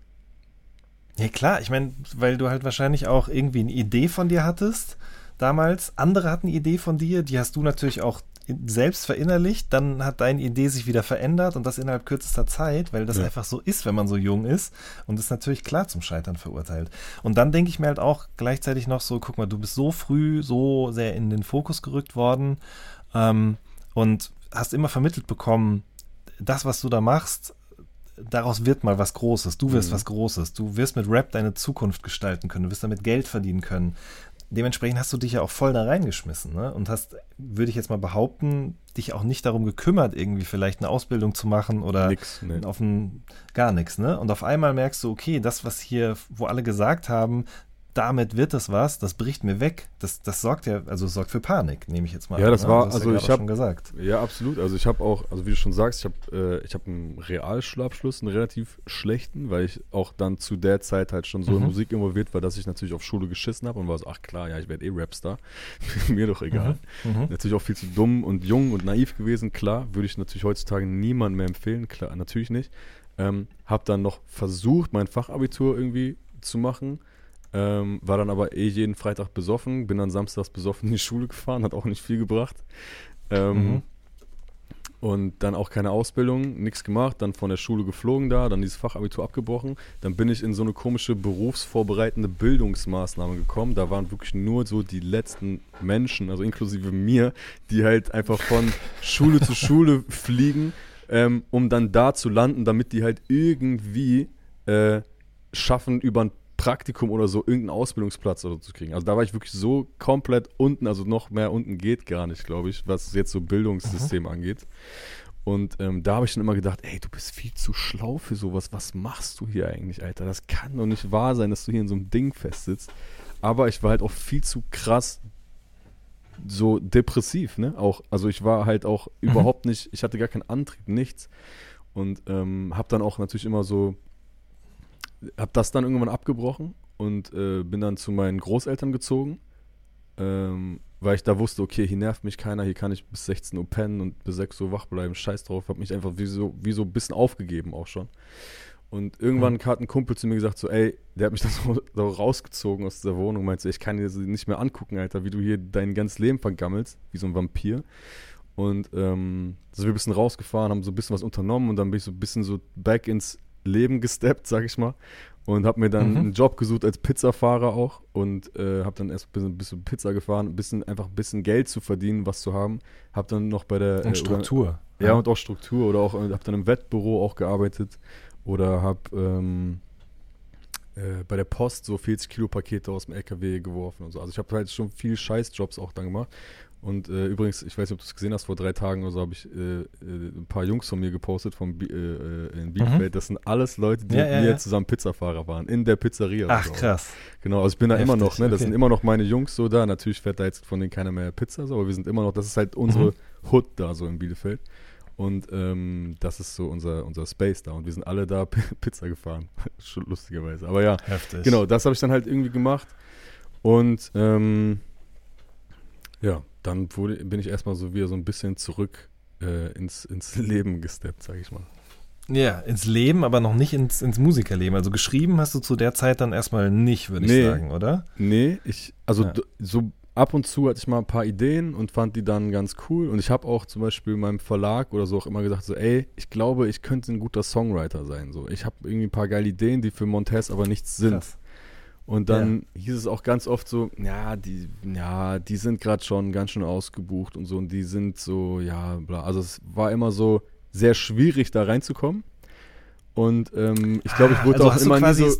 ganz kurz, hast du Songs geschrieben, die dann vielleicht nichts mit dir zu tun hatten, Ja. weil dir das leichter gefallen ist, als eigene Dinge aufs Papier zu Ja, bringen? voll, auf jeden Fall, ja. Ja, okay. Weil ich dann ja auch, da ist mir ja scheißegal, da weiß ich, das singt nicht Montez. Mir ist scheißegal, ob irgendjemand dann jetzt mich cool findet oder nicht, so, weil das singt halt Künstler A Mhm. und der muss halt damit klarkommen. So weiß ja keiner, dass ich das Mhm. geschrieben habe, oder die meisten nicht. Ja, klar. Und äh, außerdem weiß Künstler A ja schon, wer er ist und wie der klingt und was es für ein Style ist, welches Genre und so. Ich kann halt perfekt das, den Song malen um ihn herum. Das Mhm. konnte ich Mhm. bei Montez nie. Das war halt das Problem so ein bisschen, ne? Und Mhm. ähm, ja, ich habe dann halt oft versucht, mal zu fragen, ey, kann ich nicht Songwriter äh, hier irgendwie was machen? Ich glaube, ich kann das gut und so, aber ich wurde halt nie ernst genommen, einfach wirklich auch ehrlicherweise. Und Mhm. ähm, ja, dann habe ich irgendwann äh, versucht, nochmal mein Abitur nachzuholen, also Abendschule-mäßig, bis vor drei Jahren, also bis so 2018, Anfang 18. Und dann bin ich Mai 2018 nach Berlin gezogen und dann ging's rund. Dann, Dann- ging's dann rund. hab ich ja, Du hast aber davor noch Musik gemacht, ja? Also da sind ja noch zwei Sachen rausgekommen. So macht die Ach Sonne so, das du meinst auch für immer und äh, ewig. Für immer und ewig. Ja, genau. Stimmt, Ähm, oh, warte mal, das muss ich mal gerade zusammenkriegen. Das war 2015. Firma und Ewig war ich. 2015 und so macht die Sonne das auch 2017. Also da ist schon wieder so ein bisschen was passiert. Ähm, Ach für- so, ja, für- das war, und das war, das war tatsächlich trotzdem zu der Zeit, wo ich so Pizza und so gefahren bin. Da habe ich das dann trotzdem Okay. gemacht. Genau, und, und, äh, Ja. und Firma und Eweg hat ja, ich glaube, äh, drei Jahre oder so gedauert, bis das Album fertig war. Weil Ja, halt genau, so eben, richtig. alle äh, so äh, äh, sechs Monate so im Studio mal war für zwei Tage. Und dann auch Mhm. so auch auf Biegen und Brechen, so, okay, jetzt muss ich mal wieder. Und alle natürlich die Erwartung gehabt, ja, jetzt kommt er mit ganz vielen neuen Ideen und da war halt natürlich nicht viel einfach. So, ja, das war Mhm, nicht, ja, klar. nicht geil. So, und trotzdem ist für Mont Eweg voll das wichtige Album für mich gewesen. So, weil da siehst Mhm. da, da, wenn du das hörst, so, dann weißt du, wie es mir ging zu dieser Zeit. So, das ist halt, Ja, da kannst du in meine, in meine Seele gucken, das ist mein, mein dunkelstes Ich so. Äh, bei ja, und Eweg. definitiv. Und das ist Das tatsächlich auch gar nicht safe. so unerfolgreich gewesen. Also wir haben da, glaube ich, auch ein paar tausend CDs mitverkauft, was zu der Zeit halt gar nicht so easy war. Und Mhm. ähm, das lief dann ja auch über, über, über Vega, über, über das Label. Und äh, ja, das, das kam dann irgendwann nach, nach drei Jahren raus, so, aber hat natürlich super lang gedauert. Und dann kam äh, zwei Jahre später, so macht die Sonne das auch. Da war es so langsam, dass ich wieder so ein bisschen äh, da hatte ich dann auch mir äh, Unterstützung von einem Kumpel geholt, von Young Daryl Linus, von Leo. Schöne Grüße an dieser Stelle. Und dann Mhm. habe ich mit ihm zusammen geschrieben, das ist mir dann schon ein bisschen leichter gefallen auch. Und noch ein Okay. anderer, anderer Kumpel, Martin heißt der. Da haben wir so ein bisschen zusammengeschrieben und ähm, dann habe ich zum, zum ersten Mal auch dieses so gemeinsame Songwriting auch gecheckt. So, ne? das, ist, das muss nicht immer, ich muss hier alleine sitzen und ich muss vor diesem DIN A4-Blatt sein und äh, äh, das aufschreiben, sondern da kann auch gerne mal ein anderer eine geile Zeile haben, auf die ich dann vielleicht eine geile Idee habe oder ich habe die Melodie Mhm. und der hat einen Satz da drauf oder andersrum. Das ist voll okay so. Das musste man sich aber erstmal Ja. antrainieren, weil zu der Zeit war das alles andere als äh, akzeptiert. So, ne? Mhm. Vielleicht noch kurz die Frage, wie war das bei äh, Für immer und ewig? Da hast du ja mit, auch wieder mit Avi zusammengearbeitet und mit äh, Amadeus Sektas. Ja, Ähm, genau. ganz kurz übrigens an der Stelle, wir reden so viel über Awi und ich muss an dieser Stelle mal kurz äh, auf seine EP hinweisen, What Remains. Ja, bitte. Der hat eine Instrumental-EP rausgebracht, die extrem gut ist und leider noch viel zu wenig Leute gehört haben. Ja, Deswegen, bitte, wenn ihr das Fall. hier hört, checkt es auf jeden Fall aus. Ähm, aber wie war da die Zusammenarbeit? Du hast ja schon erzählt, ihr wart im Studio schon vorher und dann wolltest du mal so, mal so und hier wirkt es jetzt so, als wenn ihr sozusagen das schon so aus einem Guss und irgendwie auch ähm, unter Rücksichtnahme aufeinander, die irgendwie die Musik entstanden ist. Also habt ihr da auch schon so zusammen an den, zumindest an der Musik geschrieben oder zu, die zusammen entwickelt oder war das noch gar Ja, nicht so? vor, doch, auf jeden Fall. Aber es war halt einfach ein übelst langer Prozess, so, ne? Und Mhm. äh, weil du gerade meintest, äh, aufeinander Rücksicht nehmen, also äh, Avi und Amadeus haben auf jeden Fall unnormal Rücksicht auf mich genommen in dieser Zeit. Die waren sehr, sehr geduldig. Avi hat mir sogar zu der Zeit auch immer so seine Klamotten gegeben, dass ich die tragen kann und so. richtig, richtig crazy. Krass. Also vielen, vielen Dank nochmal an dieser Stelle. Das äh, weiß der auch, dass ich Mhm. da sehr, sehr dankbar für ihn bin. Und ähm, ja, das war, äh, das war, wie ich das eben meinte, das war für mich halt schwierig, so zum ersten Mal bestimmen zu dürfen, was ich hier eigentlich jetzt machen will. Und dann, wie gesagt, das wird Avi Mhm. auch nochmal bestätigen, dieses, ich will jetzt einmal Ed Sheeran sein und dann, dann will ich hart rappen, dann will ich irgendwie was auch immer. Das war für mich halt so, damit bin ich einfach nicht klargekommen.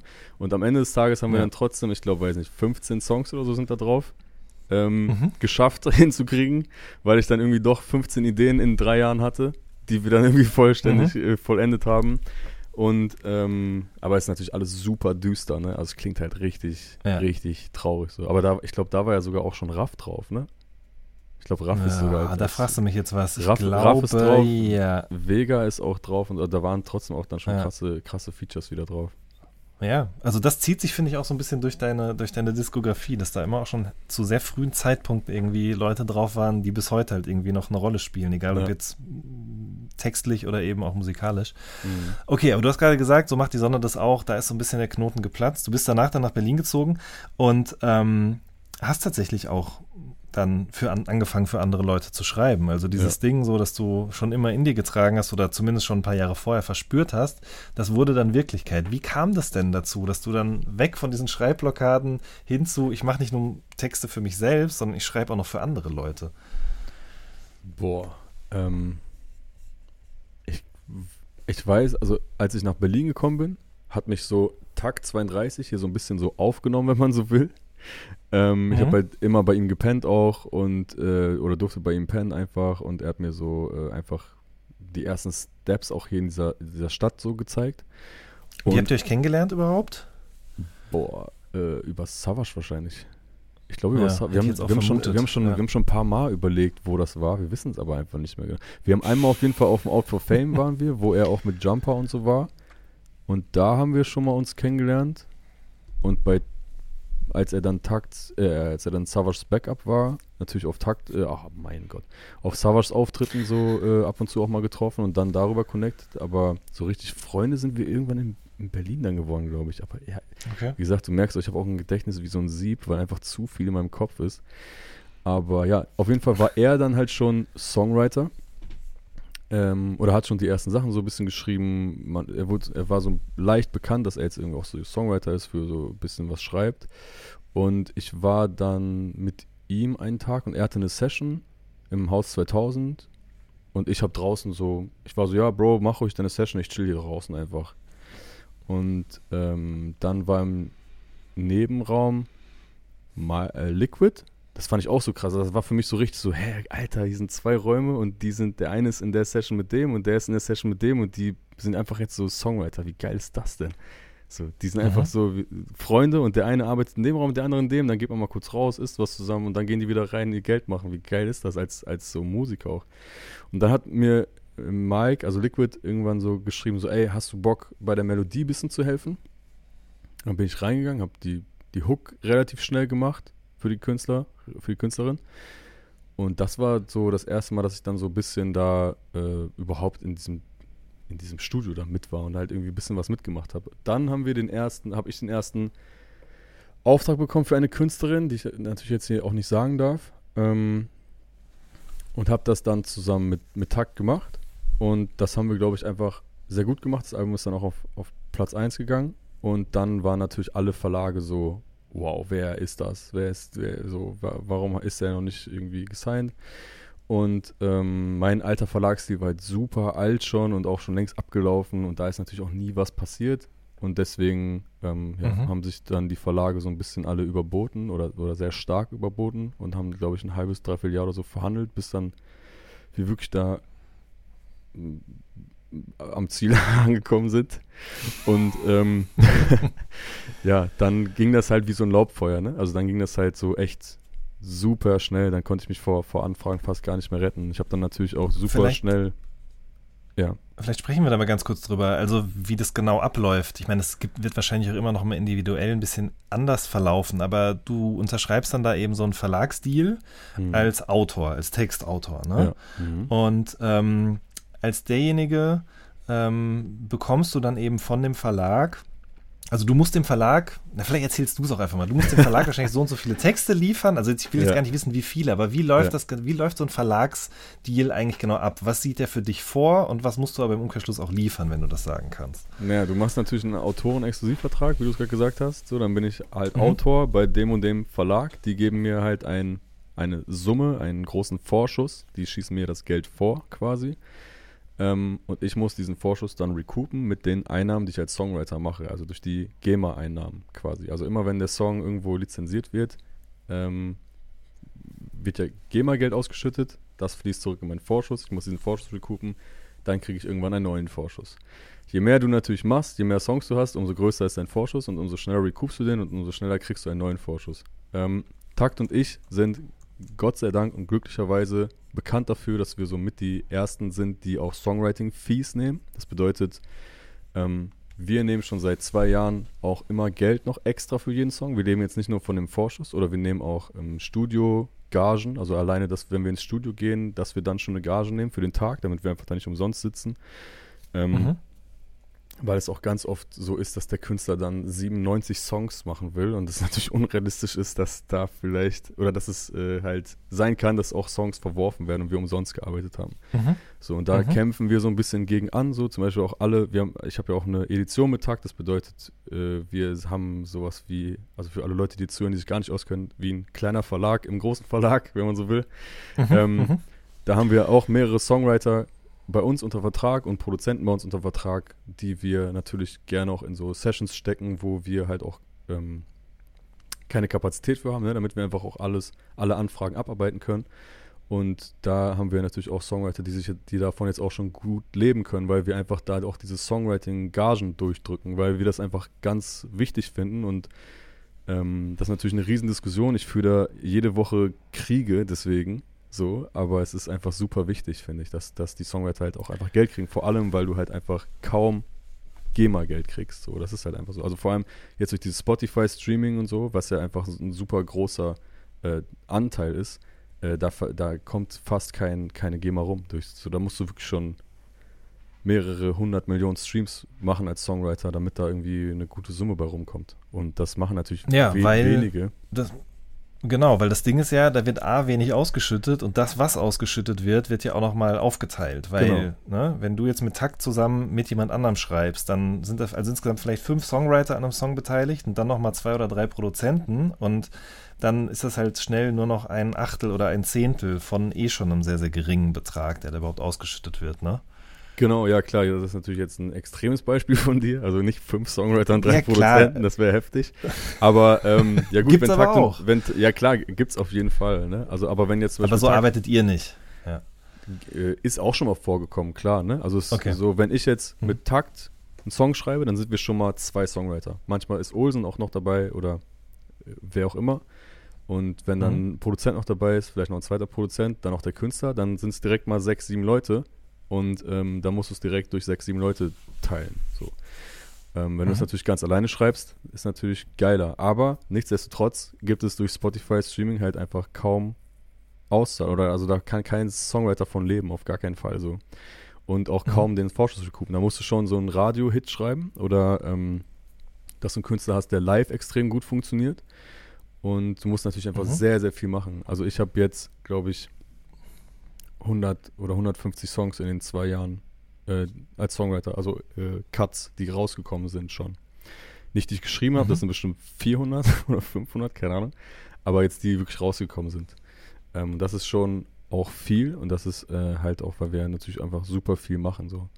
Aber ja, es ist einfach sehr wichtig, dass man diese Songwriting-Gagen hat, so dass du dann halt auch so Auf als Newcomer, äh, Songwriter überhaupt ein bisschen auch davon leben kannst. Ne? Dass du auch weißt, okay, ich kriege, weil Newcomer-Songwriter, so da brauchen wir uns nichts vormachen, die kriegen, ähm, ich will jetzt eh keine, äh, aber gut, es ist ja auch kein Geheimnis, die kriegen, keine Ahnung, 10, 15, 20.000 Euro, ähm, wenn es gut läuft, für einen Anfang, wirklich als Newcomer. Und davon musst du eventuell dann, oder also sehr wahrscheinlich erstmal drei Jahre so leben. Und Mhm. ähm, das ist natürlich dann schwierig. So, ne? Deswegen ist es einfach voll wichtig, dass man auch, äh, dass es auch gewertschätzt wird, so dass man weiß, okay, ich gehe jetzt ins Studio, so, ich schreibe da und ich äh, mache das nicht für die drei Euro, die ich jetzt für den Song bei Spotify äh, kriege. So. Voll, auf jeden Fall. Es ist wirklich auch gut, dass du es nochmal sagst, weil ich kenne natürlich auch ein paar Menschen, die in der Musikindustrie als Songwriter tätig sind und habe mich da auch schon immer für interessiert und erinnere mich auch an Gespräche von vor ein paar Jahren, in denen es dann oft hieß auch, ähm, wie, dass man da quasi in Vorleistung geht. Man trifft sich einen Tag lang mit jemandem und ne, man, man geht ja jetzt auch nicht ins Studio und schreibt sofort los, sondern man unterhält sich erstmal ein bisschen, man will vielleicht auch darüber sprechen, in welche Richtung soll der Song gehen und im Grunde sitzt man da hinterher einen Tag und wenn man dann Pech hat, der Song wird nicht genommen, dann war der Tag halt quasi umsonst und deine komplette Zeit ist halt auch für umsonst gewesen und deswegen finde ich es auch gut, dass du das hier nochmal sagst und dass ihr das so macht und dass ihr das auch mit den Leuten in eurer Edition so angeht, weil ähm, ja, das sind, ne, also die Künstler letzten Endes, ne, die werden mit diesen Liedern berühmt, an denen die Songwriter auch beteiligt waren. Und das finde ich das eigentlich nur fair, muss ich sagen. Ja, genau. Also man darf natürlich auch die, die Künstler nicht unterschätzen. Ne? Die sind schon auch alle ähm, natürlich so erfolgreich, weil sie so sind, wie sie sind. Aber man Natürlich, darf klar. natürlich auch nicht ähm, unterschätzen, dass die Songwriter ähm, oder Topliner und Produzenten natürlich einen riesen Anteil dran haben. Das ist, ist so, das braucht man nicht kleinreden. So. Mhm. Mhm. Ähm, vielleicht nochmal zurück an den Punkt, was eigentlich so ein Verlag dann überhaupt macht. Der bietet dir ja dann auch Künstler an, ne? Also der oder oder wenn Sollte er, ja. Songwriter gesigned ist, wollte ich gerade sagen, sollte er. Es wird oft damit geködert auch, aber ob das dann wirklich passiert, ist die andere Sache. Aber du bekommst dann oder äh, Songwriter bekommen dann eben auch Künstler angeboten oder jemand sagt, also der würde gerne mal mit dir zusammenarbeiten, damit sozusagen du nicht einfach nur da sitzt und Däumchen drehst, sondern eben auch Sachen entstehen. Ja. Genau, das sollte eigentlich so sein, ja. Aber ähm, Okay. wie das dann so äh, passiert, das weiß man nie, ne? Das ist aber auch so ein bisschen Mhm. dein, ähm, dein eigener, so, also wie selber du auch Bock hast, da was zu machen. Bei mir weiß zum Beispiel jeder Verlag, okay, der ist so on fire, der ist seit zwei Jahren jeden Tag in der Session, ähm, Mhm. den können wir immer fragen und wenn er jetzt äh, Bock drauf hat, dann macht er das. Ähm, aber es gibt natürlich auch Leute, die eine andere Arbeitsmoral haben, so die würden dann halt gerne auch nicht am Wochenende arbeiten oder so, ne? Sowas gibt es ja bei mir zum Beispiel gar nicht so. Also ich arbeite seit, seit zwei, drei Jahren so durch, ohne eine Sekunde Pause zu haben. Das ist auch nicht ganz Außer gesund, jetzt die das letzten zwei Wochen. alle. Außer Ja. jetzt die letzten zwei Wochen, genau. Ja, ja. Deswegen habe ich mich auch sehr gefreut darüber, dass das jetzt mal passiert. So. Aber klar, das ist auch nicht gesund an dieser Stelle, das weiß ja auch jeder. Mhm. Aber wenn man so viel Hunger in sich hat, so, dann muss er auch einfach gestillt werden. Und ähm, vor allem, Mhm. wenn man in so einem Modus ist, wo du merkst, okay, jetzt hole ich mir endlich alles das, was ich meiner Meinung nach schon seit zehn Jahren verd verdient habe, so. Ähm, dann Mhm. gibt es für mich keine Pausen so oder keinen Sonntag, keinen Feiertag so. Dann mein Hunger ist so groß, weil ich weiß, ich will nie wieder dahin zurück, wo ich mal war. Und ähm, wenn ich jetzt dieses Momentum so auf meiner Seite habe und ja irgendwie auch wirklich erfolgreich bin, ich glaube, also ich war dieses Jahr schon achtmal auf Platz 1 als Songwriter, ähm, Mhm. Dann, dann mache ich das, glaube ich, ganz gut, was ich mache. Und da gibt es dann jetzt auch keine, keine Pausen erstmal. So. Ja. Und ich mache ja nicht nur Ähm, Songwriting, ich mache auch noch meine eigene Musik. Wollte ich gerade sagen, da kommen wir gleich auch noch drauf zu sprechen, wie da sozusagen auch, wie man das voneinander trennt. Aber von den acht Malen auf Platz eins, äh, von wie vielen darfst du darüber sprechen, äh, dass du da mit dran mitgewirkt hast?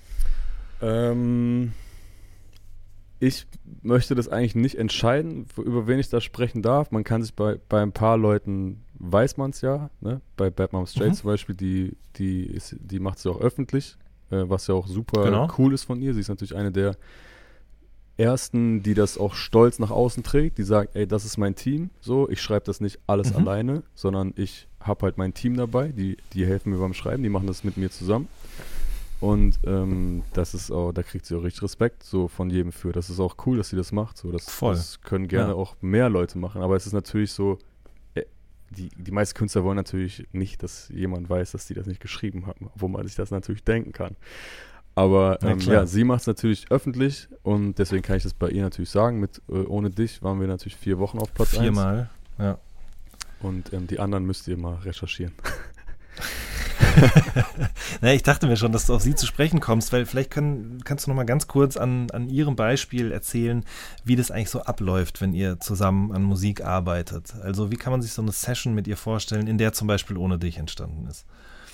Ähm, ohne dich ist, glaube ich, ein schlechtes Beispiel, weil wir da ähm, Weil- schon den Song bekommen haben quasi von Casimir und wir den zweiten Part dann einfach geschrieben haben. Okay. Ähm, deswegen da war es quasi nicht so von, da fangen wir jetzt an und machen einen neuen Song, sondern da war einfach, sie hatte Bock, einen Song mit Casimir zu machen. Casimir hat den geschickt. Ähm, ich, ich, ich, ich, ich bin, ich kam nicht klar darauf, wie krass er ist. Und wir alle Mhm. haben den halt voll krass gefeiert. Wir waren im Songwriting Camp für, für Jordi in Griechenland gerade und waren so, oh mein Gott, das ist ein Riesenhit, glaube ich. Und dann haben wir halt ihren, ihren Ja. Part zusammengeschrieben und das war's. Also relativ unspektakulär.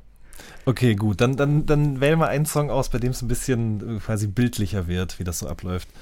Supernova vielleicht. Mhm. Ähm, Mhm. Supernova ist die Hook entstanden in, ich glaube, Salzburg waren wir. Auf jeden Fall irgendeinem Songwriting Camp auch in so einer schönen Holzhütte in den Alpen oder in den, in den Bergen. Und ähm, das war ein relativ emotionaler Abend so. Da haben wir einfach dieses Sample gehört und ich habe dann die Melodie darauf gemacht und ähm, haben da halt drüber geredet, so, ne? was, was sie so beschäftigt oder wie man das ähm, zum Thema bringen kann. Und dann haben wir die Hook da gemacht und haben da schon gemerkt, okay, das ist was ganz Besonderes, so, ist natürlich auch ein super schweres Thema. Mhm. Und dann lag der Song erstmal ganz lange rum, weil wir auch irgendwie diesen Vibe aus diesem Moment da an diesem Abend nicht mehr so richtig kreieren wollten, konnten irgendwie. Wir haben uns da nicht mehr so richtig rangetraut, weil so die Hook und das alles so perfekt war. Und dann haben wir uns irgendwann nochmal, sind wir auch nicht ins Studio gefahren, sondern wir sind wirklich zu ihr nach Hause gefahren, zu ihr und ihrer Mama und ähm, haben dann zusammen viel über das Thema geredet und ähm, haben dann zusammen diesen Song geschrieben, so die Parts zu Ende geschrieben und haben natürlich, ja, mussten natürlich viel ins Detail auch gehen, haben uns erstmal wirklich alles angehört, was, was die beiden zu erzählen haben über das Thema und haben dann ähm, zusammen den Song geschrieben, so ja. Macht man sich dann, also ich, na gut, ich bin halt auch Journalist, ne? Also wenn ich jetzt dann so einen Job annehmen würde, ich würde mir erstmal Notizen machen und so. Aber das Mhm. wird wahrscheinlich auch den Vibe direkt wieder killen. Das heißt, man quatscht einfach und dann guckt man, dass man irgendwie mal anfängt zu, zu texten oder wie, wie, wie ist das? Ich glaube, da ist jeder Songwriter anders. Ich kenne auch, ich kenne auch Songwriter, die da so, ähm, wenn man will, so gelernt dran gehen. Dann haben die natürlich ihre Methoden und Tricks und so. Ich habe davon nix. Also ich Mhm. bin ja kein gelernter Songwriter. Ich bin einfach nur ein talentierter Typ, der das irgendwie ganz gut kann. So. Aber Ja. ich mache ja alles, was ich mache, aus meinen, aus meinen Emotionen heraus und aus meiner Mhm. Intuition heraus. So, ich äh, denke da nicht, also ich denke nicht, okay, wir machen jetzt einen Song über die Sonne. Okay, was ist die Sonne? Sie ist äh, gelb, schreibe ich mir jetzt auf. Sie ist äh, rund, schreibe ich mir auf. Sie ist sehr heiß, schreibe ich mir auf.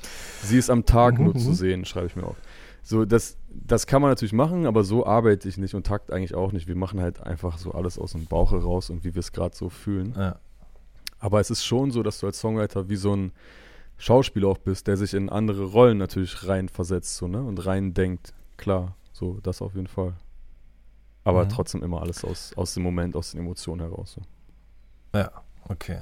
Und macht man das dann auch so? Es gab früher mal dieses Gerede von diesen Ghost-Spuren, ja, dass man sozusagen das dann auch nochmal irgendwie, vielleicht einer rappt das mal ein oder vor, damit man ungefähr weiß, wie so die, die, in, ähm, die Intonation sein soll. Oder macht das Jordi zum Beispiel gar nicht mehr?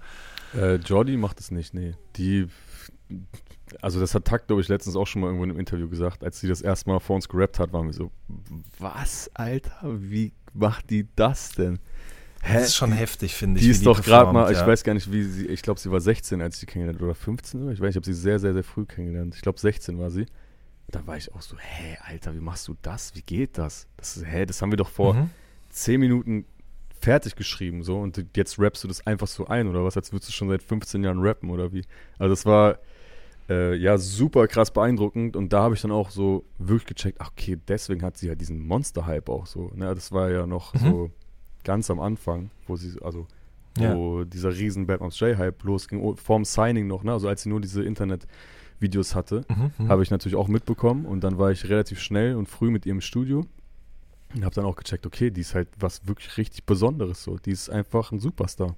Die ist einfach in ihrer ganzen Aura, in ihrer ganzen Persönlichkeit, ähm, wie sie rappt, wie sie redet, wie sie denkt, so, das Mhm. ist, sie ist einfach ein Superstar einfach. Sie ist einfach was krass Besonderes so.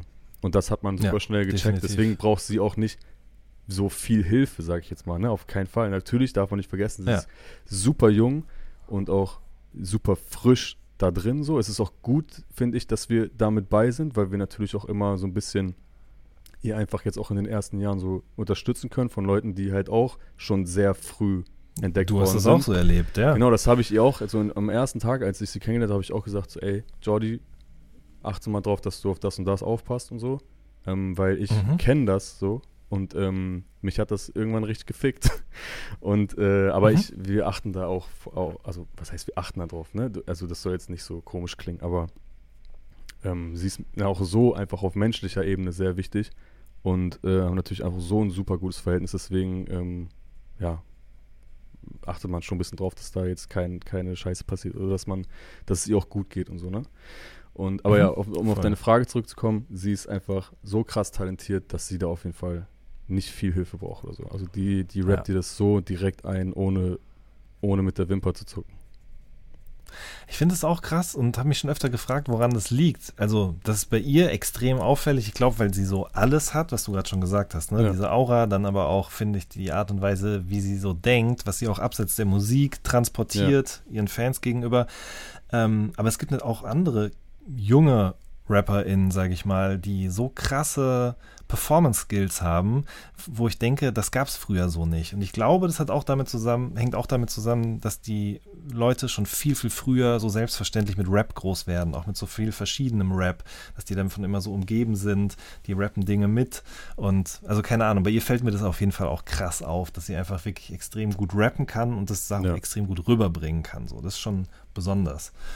Ähm, Absolut, ja. Ja, so, okay. Das ist, das ist, das ist die eine Sache, über die wir jetzt gesprochen haben, die du in den letzten Jahren irgendwie, sagen wir mal, für dich so in deinem Leben vorangebracht hast. Aber das andere ist, dass es ja auch mit der Musik bei dir ganz anders wieder weiterging. Ne? Du bist dann nach Berlin gezogen und Ja. hast dann äh, die Cocon-EP auch gemacht. Das war so das, das erste Release aus Berlin dann, glaube ich, raus, ja. Mhm, Ähm, ja, ja. Mit, äh, mit A-Side zusammen Mit dem Boy. der äh, mit dem Boy, äh, der dann dein Mitbewohner auch war. Also wie, wie habt ihr euch überhaupt kennengelernt? Wie kam das, dass ihr zusammen in eine Bude gegangen seid und äh, wie, ist dann diese EP zusammen entstanden?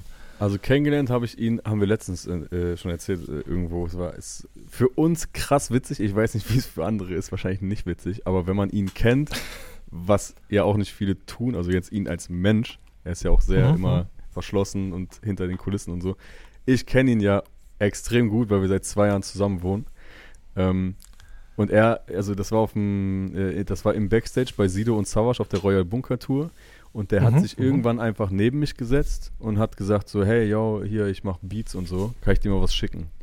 Und wenn man jetzt ihn kennt, dann weißt du, dass A-Side niemanden anspricht. Niemand. Der redet auch mit niemandem. Der will einfach, der lebt in seiner gechillten Welt so, der ist zufrieden mit allem. Der ist, der redet einfach nicht viel, der will auch nicht, der will das auch nicht, so, der ist einfach in seiner eigenen Mhm, Welt. mhm. Also, dass der mich anspricht, das ist ein absolutes Wunder gewesen. Und lustigerweise dachte er sogar, dass ich C7Z bin und nicht Montez. also ich glaube, er wusste, also er hat den Namen Montez zwar schon mal gehört, aber er dachte, ich bin C7Z, weil ihm das irgendjemand Heftig. gesagt hat, er hat irgendwas vertauscht oder so. Und, ähm, Mhm, mhm. und ich dachte halt so, okay, das ist jetzt wieder hier irgendwie wie jemand, der mich jetzt hier voll labern will, äh, weil er besoffen ist, keine Ahnung. Und ähm, war für beide voll die weirde Situation, ging auch nur so, weiß ich, zwei, drei Minuten oder so.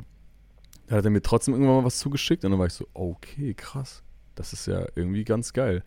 Und dann haben wir uns relativ schnell getroffen, haben gewiped, haben Sessions gemacht und dann war es Liebe auf die erste Kick. wow. Das hat irgendjemand schon mal gebracht. Ich weiß ja, aber nicht mehr, wer das war. hoffentlich habe ich das jetzt nicht erfunden, Alter. Das wäre so schlimm.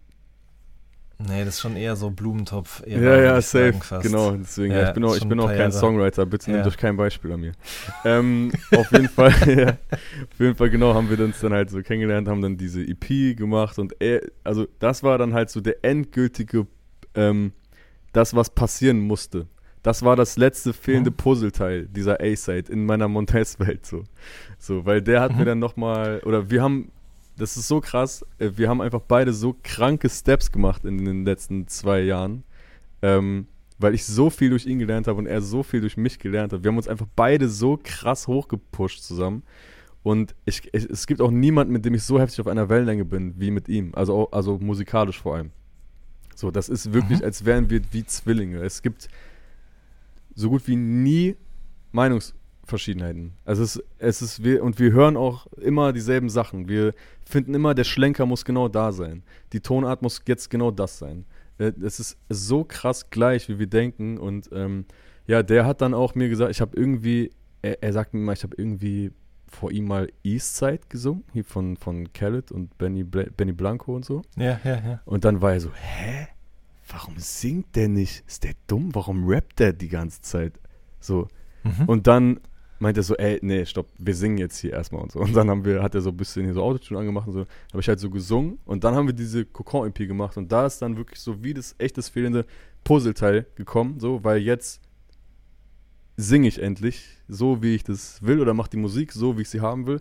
Traue mich das auch. Mhm. Der Sound ist, äh, ist so, also ohne jetzt natürlich den ähm, Leuten, mit denen ich bisher mein Leben lang Musik gemacht habe, zu nahe zu treten, auf gar keinen Fall. Aber Klar. es ist natürlich jetzt auch nochmal weiterentwickelt alles. Der Sound entwickelt sich jedes Jahr weiter. Und ich glaube, jetzt ist es endlich genau irgendwie so, wie ich das haben will. Also auch von der, von wie der Sound auch klingt, ne? wie man die Stimme bearbeitet, wie die Chain sitzt.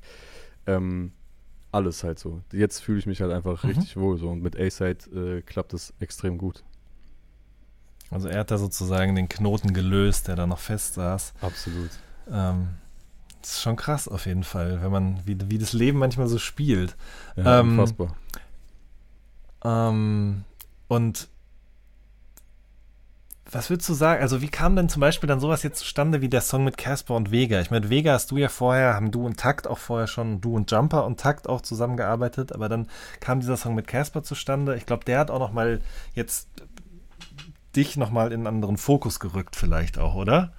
Ja, So, kann dass man irgendwie sein. gemerkt Also hat, okay, der, der ist der mit, den, mit der krassen Hook. So, ich glaube, du hast die Sachen davor, die du jetzt schon solo released hast, das Kokon-Ding und, und dann eben so äh, drumherum die Songs, das hat sicherlich auch schon irgendwie viel für Aufmerksamkeit gesorgt, aber ich hatte das Gefühl, dadurch gab es nochmal in Kombination mit diesem Songwriting nochmal so einen krassen Boost irgendwie. ja, ich habe das zum ersten Mal bei Kein Sorry gemerkt mit Vega. Also Mhm. als der rauskam, da habe ich wirklich unfassbar viel Props bekommen und so viele Mhm. Nachrichten und so. Da war ich wirklich so, okay, krass, das, das geht jetzt einmal wirklich komplett durch. Das kriegt jeder mit gerade. Mhm. Und, und dann, ähm, ja, mit dem Casper-Song natürlich genauso, ne? Also der ist, glaube ich, bis jetzt auch jetzt mit Features mit eingeschlossen, mein meistgestreamter Song. Ich glaube, der hat 8 oder 9 Millionen Streams jetzt. Und ähm, ja, natürlich Casper ist natürlich auch eine riesengroße Nummer und der Song ist natürlich auch äh, erfolgreich gewesen. So, ja, das ist natürlich, ähm, das ist auch äh, Vega hat sich mit mir getroffen und meinte so, ey, ich habe irgendwie Bock, das, diese, diesen neuen Sachen mal auszuprobieren, mit halt Songwriter auch mit reinholen und einfach mal zusammen ein bisschen viben und so, weil er hat ja bisher auch Mhm, alles mhm. immer 100% komplett alleine gemacht. Und Genau. ähm, diesen, diesen Trend äh, mitzugehen quasi, um das einfach mal zu testen, dann ähm, haben wir das gemacht. Und eigentlich ist bei ihm immer so, dass wir so im Studio sind, wir viben einfach ein bisschen und äh, der schreibt natürlich auch alle seine Parts immer noch komplett selber. Wir machen, wenn, helfen wir so ein bisschen bei der Hook. Und dann ist natürlich so, Mhm. dass ich die meistens einsinge und dann bei kein Sorry und irgendjemand wie du und ähm, am Boden bleiben, fanden wir oder Vega oder auch Universal, dass dann das mit meiner Stimme so die Magic da war. Und dann wollten wir auch, Mhm. oder wollten die auch vor allem, also ich äh, freue mich sowieso, wenn das so ist, aber ich, ich sage dann ja nicht, ey, guck mal, jetzt habe ich die so geil eingesungen, jetzt machen wir ein Feature, sondern es muss natürlich dann von denen kommen.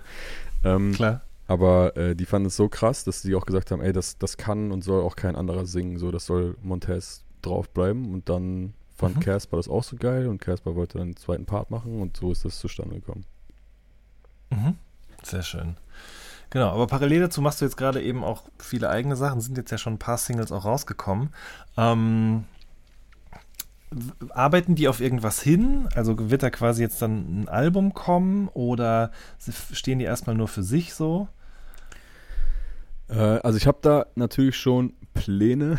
Ähm, ich weiß Mhm. nur noch nicht so ganz, wie ausgefeilt diese Pläne sind. Also bis jetzt ist es Mhm. natürlich erstmal so, weil es auch einfach die Zeit so vorgibt, dass wir natürlich erstmal viele Songs releasen, viele Singles releasen. Das wird dann natürlich irgendwann in eine EP oder Album münden. Vielleicht sogar auch beides, dass man erst eine EP macht und dann Anfang nächsten Jahres oder so ein Album. Aber ich versuche schon vielleicht ähm, Oktober, November eine EP zu veröffentlichen, wo dann ähm, die Songs, die bis dahin draußen sind, natürlich drin sind, plus ein paar neue, so dass man das natürlich dann auch irgendwie Mhm. am Stück hören kann oder man vielleicht eine Box macht oder irgendwas. Aber das- sowas habe ich tatsächlich auch noch Mhm. nie gemacht. Es gab noch nie eine Montez-Box oder so. Das ist für mich auch Neuland. Und, äh, aber ich lasse mich da zum Beispiel auch echt gar nicht stressen. Das Geile ist, dass ich zum, zum Glück Ja. finanziell ähm, durch andere Sachen so gut abgesichert bin, also vor allem auch durch Songwriting und so, dass ich auch durch, dass ich meine eigene Musik komplett druckfrei machen kann. So, ne? Ich kann Mhm. Genau das machen, was ich fühle und worauf ich Bock habe, ohne zu denken, boah, ich muss jetzt das so und so machen, weil ich muss ja jetzt diesen Hit haben oder so. Also alles das, Mhm. was ich raushaue, ist auch 100% genau so von mir gefühlt und ich liebe das genauso, wie es dann rauskommt. Ohne daran zu denken, Ja. ob das jetzt krass erfolgreich wird oder nicht oder so.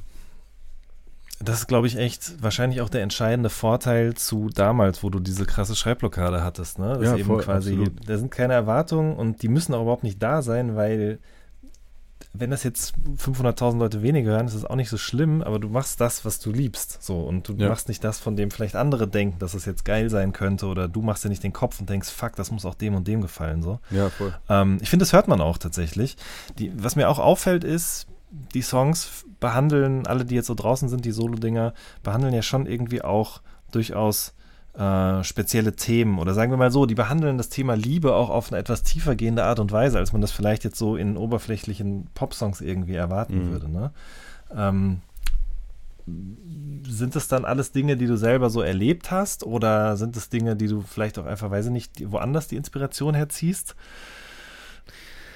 Ähm, ja, das ist natürlich äh, ein Thema, was ähm, worüber ich eigentlich nicht mehr so äh, reden wollte, weil das für mich ähm, eigentlich abgeschlossen ist. Aber ich merke, dass Mhm. immer, wenn ich ähm, ins Studio gehe, für mich, also für mich Songs mache, Mhm. dann, ähm, dann denke ich auch oft dran, oder auch mit Ace halt so, ey, lass mal heute versuchen, kein Liebeslied zu machen.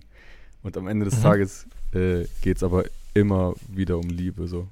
Weil ich glaube, es geht immer, Mhm. immer um Liebe, also auch im Leben auch. Und eigentlich um nichts anderes. So, ich glaube, dass es, Mhm. äh, dass äh, der Sinn des Lebens Liebe ist tatsächlich.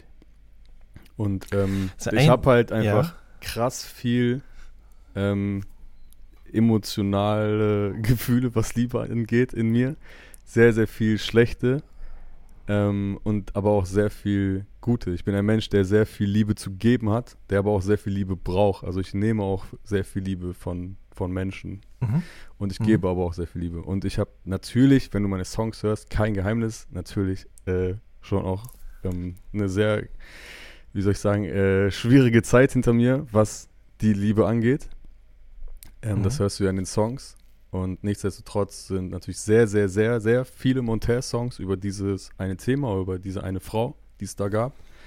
Ähm, aber mittlerweile ist es auch oft so, dass ich das gar nicht 100% so ähm, autobiografisch machen muss. So.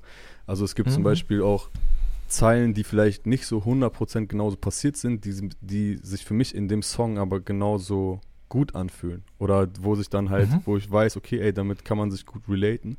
Und ähm, das, das passt halt gerade so, ne? Und da, oder, der- oder Mhm. der Reim ist gerade so krass oder die Zeile ist so krass gerade, dass ich sie mehr fühle, als dass ich denke, das muss jetzt aber 100% hier wahr sein. Also natürlich, alles, was ich schreibe, kommt aus den Emotionen heraus, die ich natürlich auch ähm, erlebt habe. Also auch wenn ich Liebeslieder für andere Leute schreibe. Ich habe über diese eine Beziehung Mhm. habe ich wahrscheinlich äh, schon 100 Songs geschrieben. So, die äh, ist vielleicht auch gut, Mhm. dass das so passiert ist, weil ich deswegen heute ein erfolgreicher Songwriter und Musiker bin, der halt äh, daraus 1000 Songs schreiben kann und das Mhm. äh, fast nie ausgeschöpft ist. So. Ähm, Ja. ja, genau. Also das ist, äh, das kommt alles aus, aus einem echten Gefühl heraus. Mhm. Ähm, abschließende Frage vielleicht. Was macht einen guten Song aus?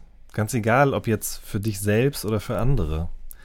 Kann man da pauschal überhaupt drauf antworten so? Weiß, Nee. Ich könnte mir schon vorstellen, dass. Nee? Okay. Ich glaube nicht, weil jeder ein, vor allem in Musik, einen Song anders bewertet. So. Ich könnte jetzt nicht sagen, also ich sage jetzt, Song A ist gut. Das bedeutet nicht, dass du als Person B sagst, dass Song A auch gut ist, weil Musik immer Geschmackssache Mhm. ist. Natürlich kann man sagen, es gibt so Riesenhits, da kann man nicht sagen, dass der nicht gut ist. Wenn du jetzt an Adele Hello denkst oder so, das ist für mich einer Ja. so der, der größten Songs, die es jemals gab. So, wenn ich den höre, dann kann ich, kriege ich, krieg ich eine Psychose, weil ich nicht glauben kann, wie gut der ist. so quasi. Mhm. Ähm, aber das heißt ja nicht, dass jeder das so fühlt wie ich, aber in so seltenen Fällen, glaube ich, findest du wenig Leute, die dir dann sagen, der Song ist nicht gut. Der Song ist auf jeden Fall gut. Aber wie sehr ich Ja. den jetzt fühle oder du, das ist immer unterschiedlich. Das, das kann man nie, nie genau äh, so sagen. Und ich glaube, für mich persönlich ist der Song immer gut, wenn ich ihn fühlen kann, wenn der irgendwas mit mir Mhm. macht, egal ob traurig oder gut. Einfach wenn der mich berührt und ich etwas dabei fühle, dann ist der Song für mich persönlich gut, aber das muss jeder für sich selber entscheiden. Mhm. Okay. Mein Lieber, ich danke dir sehr für dieses Gespräch. Es war wahnsinnig interessant und dafür, dass du am Anfang gesagt hast, dass du dich an diese Sachen alle nicht mehr so gut erinnern kannst, die früher passiert sind, fand ich es doch auch sehr, sehr spannend, nochmal darüber zu hören, wie das damals eigentlich, wie du das alles so empfunden hast, dann vor allen Dingen auch so, als es mit dem Rappen losging.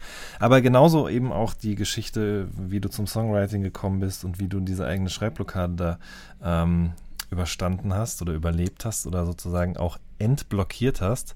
Ähm, total spannend und interessant. Ich danke dir sehr für das Gespräch und wünsche dir alles Gute.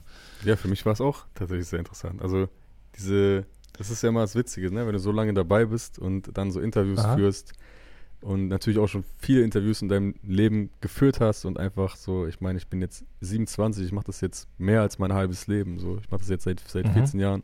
Und das ist natürlich krass Mhm. für mich auch, wie ich dir das eben gesagt habe, mit meiner Kindheit, dass ich das nicht immer so ganz zusammenkriege und realisieren kann, dass das mein Leben war.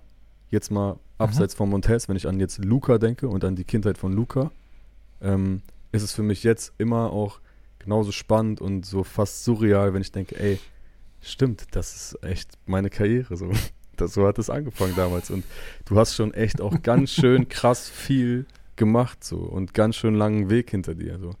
Und Mhm. äh, umso stolzer bin ich natürlich auf mich, dass das heute alles so geil läuft so, und dass ich auch nie aufgegeben habe. So. Und ich glaube, dafür kriege ich auch den meisten Respekt von den Leuten. So. Also auch aus meiner Mhm. Heimat oder wem auch immer so. Die, die, die Leute, mit denen ich seit 15 oder 20 Jahren bin, die wissen, durch was ich gegangen bin, die letzten 10, 13, 14 Jahre so. Und die haben das alles miterlebt. Und ich glaube, das ist halt ja das Krasse, dass ich das jetzt alles so leben darf. So. Und dass ich halt da ähm, nicht aufgegeben habe. Da bin ich sehr, sehr stolz und sehr dankbar für auf jeden Fall. Voll. Das kannst du auf jeden Fall auch sein. Ihr Lieben, das war eine neue Folge vom All Good Podcast. Wir hören uns in der nächsten Woche. Macht's gut. Tschüss. Ciao, ciao. Passt auf euch auf.